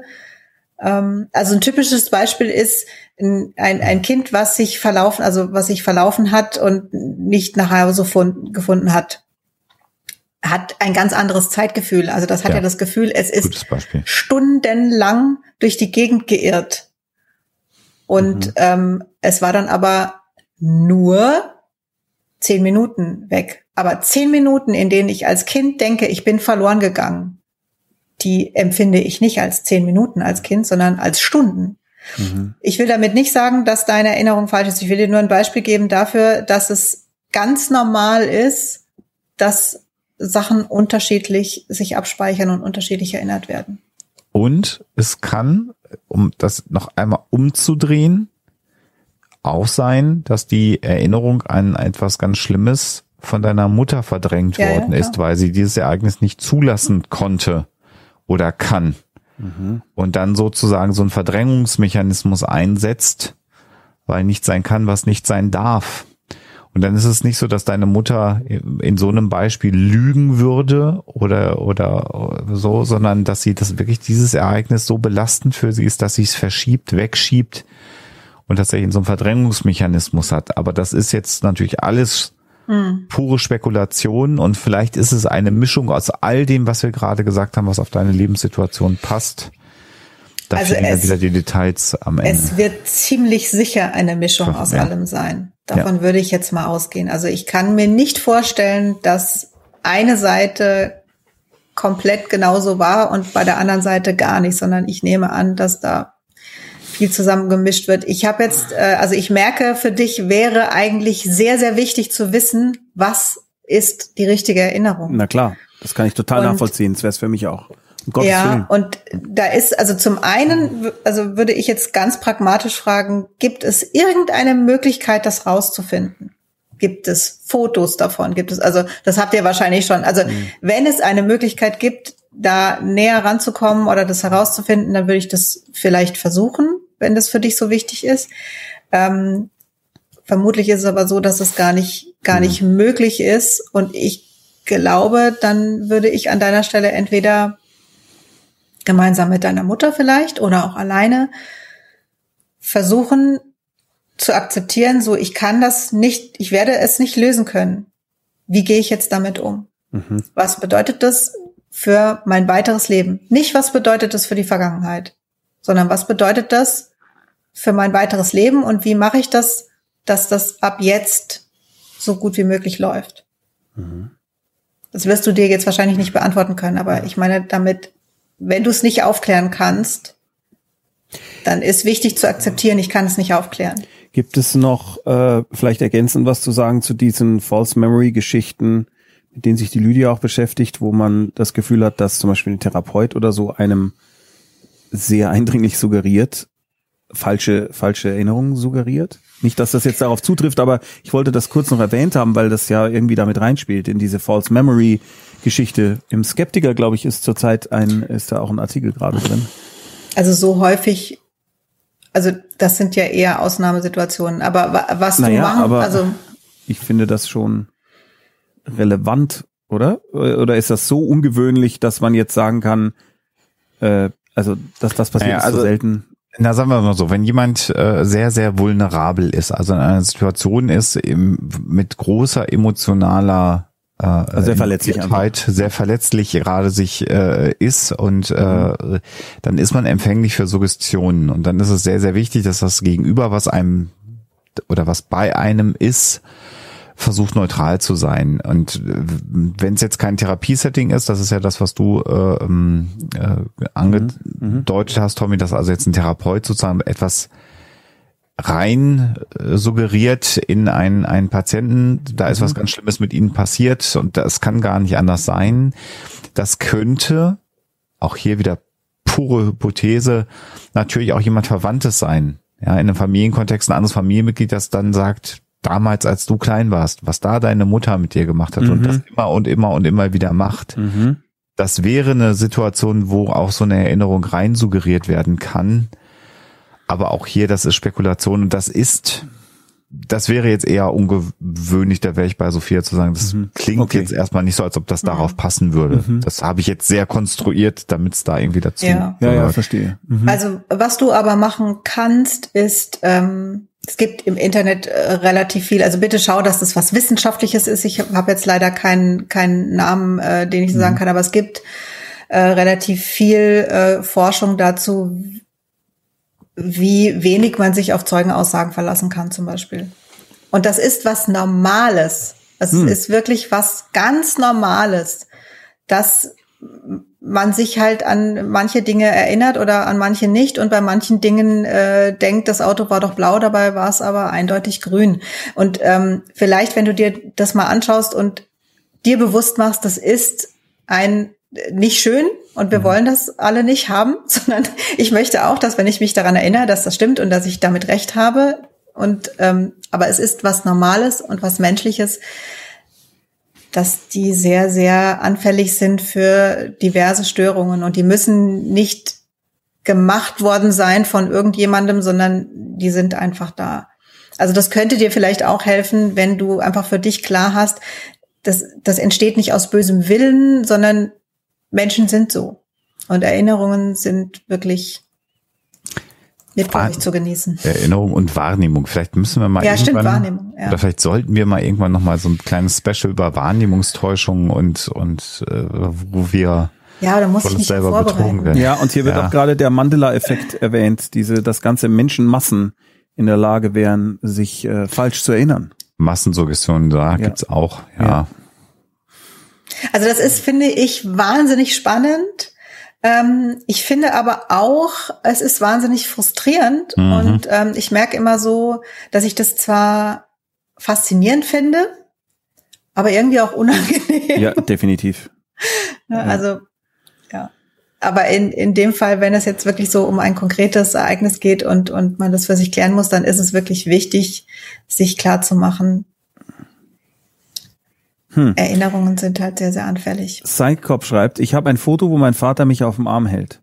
Laut meiner Erinnerung schaue ich auf ein Bild an der Wand und sehe mich als Baby. Als er mich auf den Arm hielt, schaue ich als Baby auch dahin. Ich glaube auch, dass es meine erste Erinnerung ist. Es kann aber nicht hinkommen, weil ich viel zu jung war wegen der kindlichen Amnesie. Man kann sich erst ab drei und vier Jahren was erinnern. Das ist ein super Beispiel. Du erinnerst dich an diese Situation, weil du das Bild kennst. Über Bande, ja, Ja. genau. Ja, nur da ist es, äh, kann ich es mir ja, oder so wie du es auch gemacht hast, sehr schnell erklären, dass das nicht meine Erinnerung sein kann.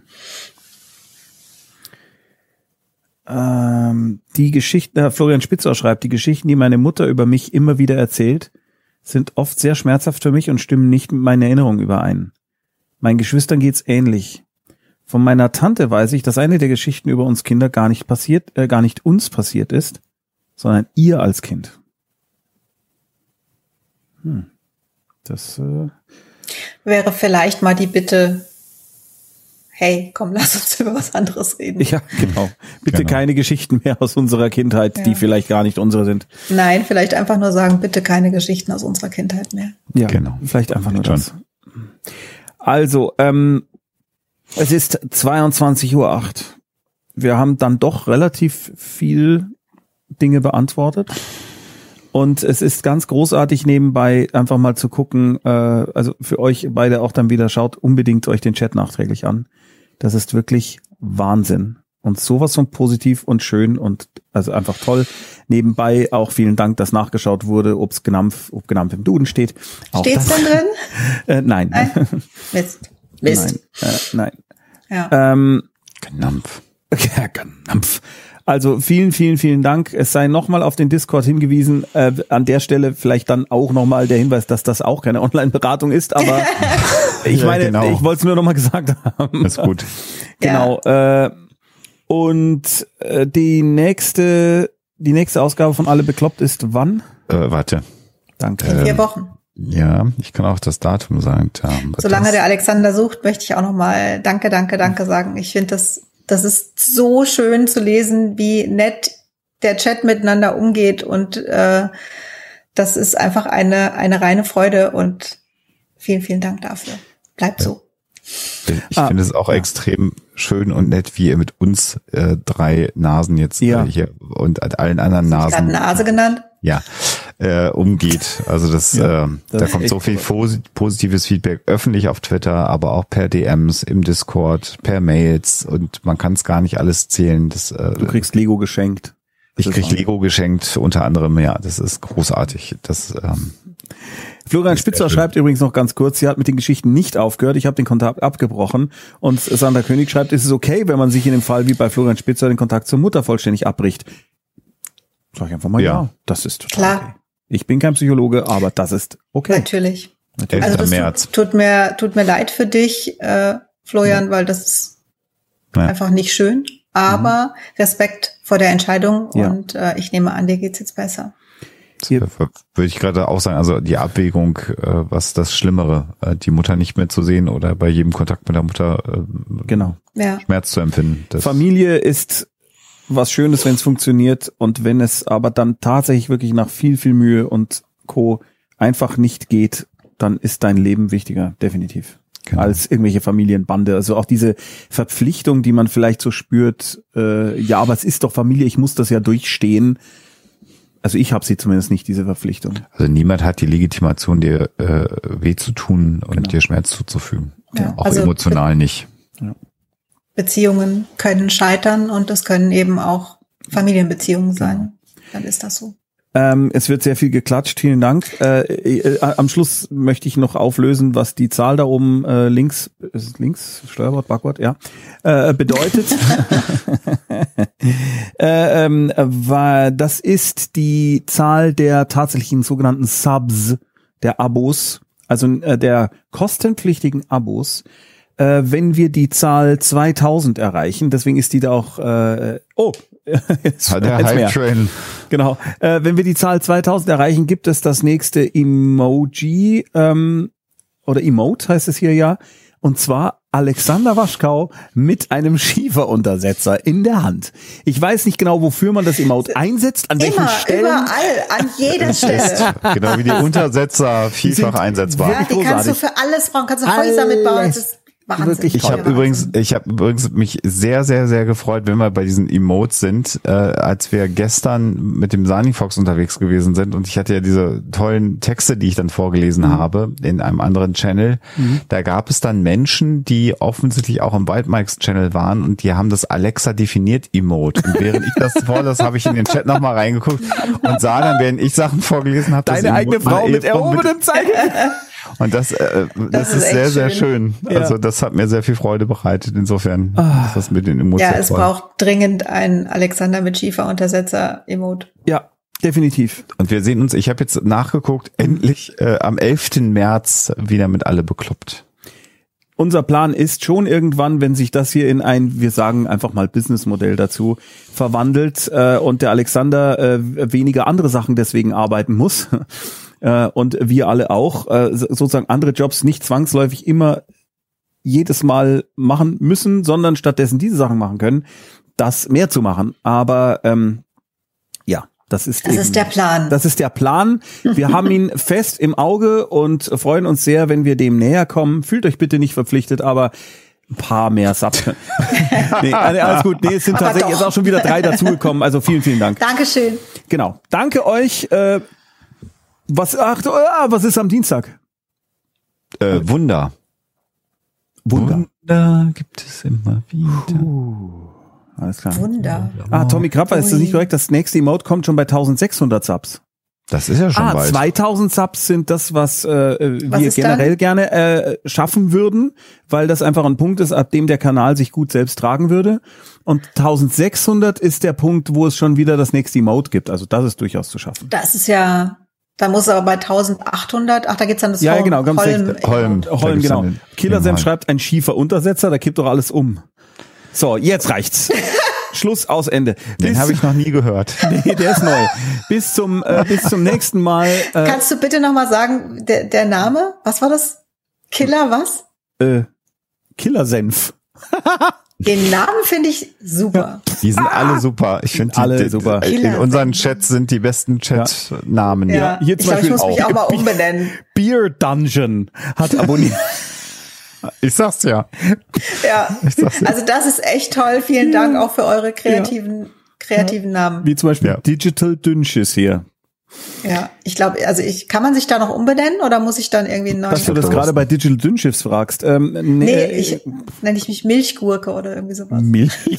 Milchgurke ist auch selbst, das ist, Das wäre so ein Typ Milchgurke 52, denn es gab schon 51 stimmt, ja.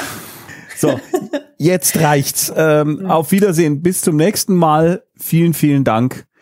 Ich suche und finde den Abspann in 3, 2, 1. tschüss. Alle beklaut, alle beklaut, alle, alle,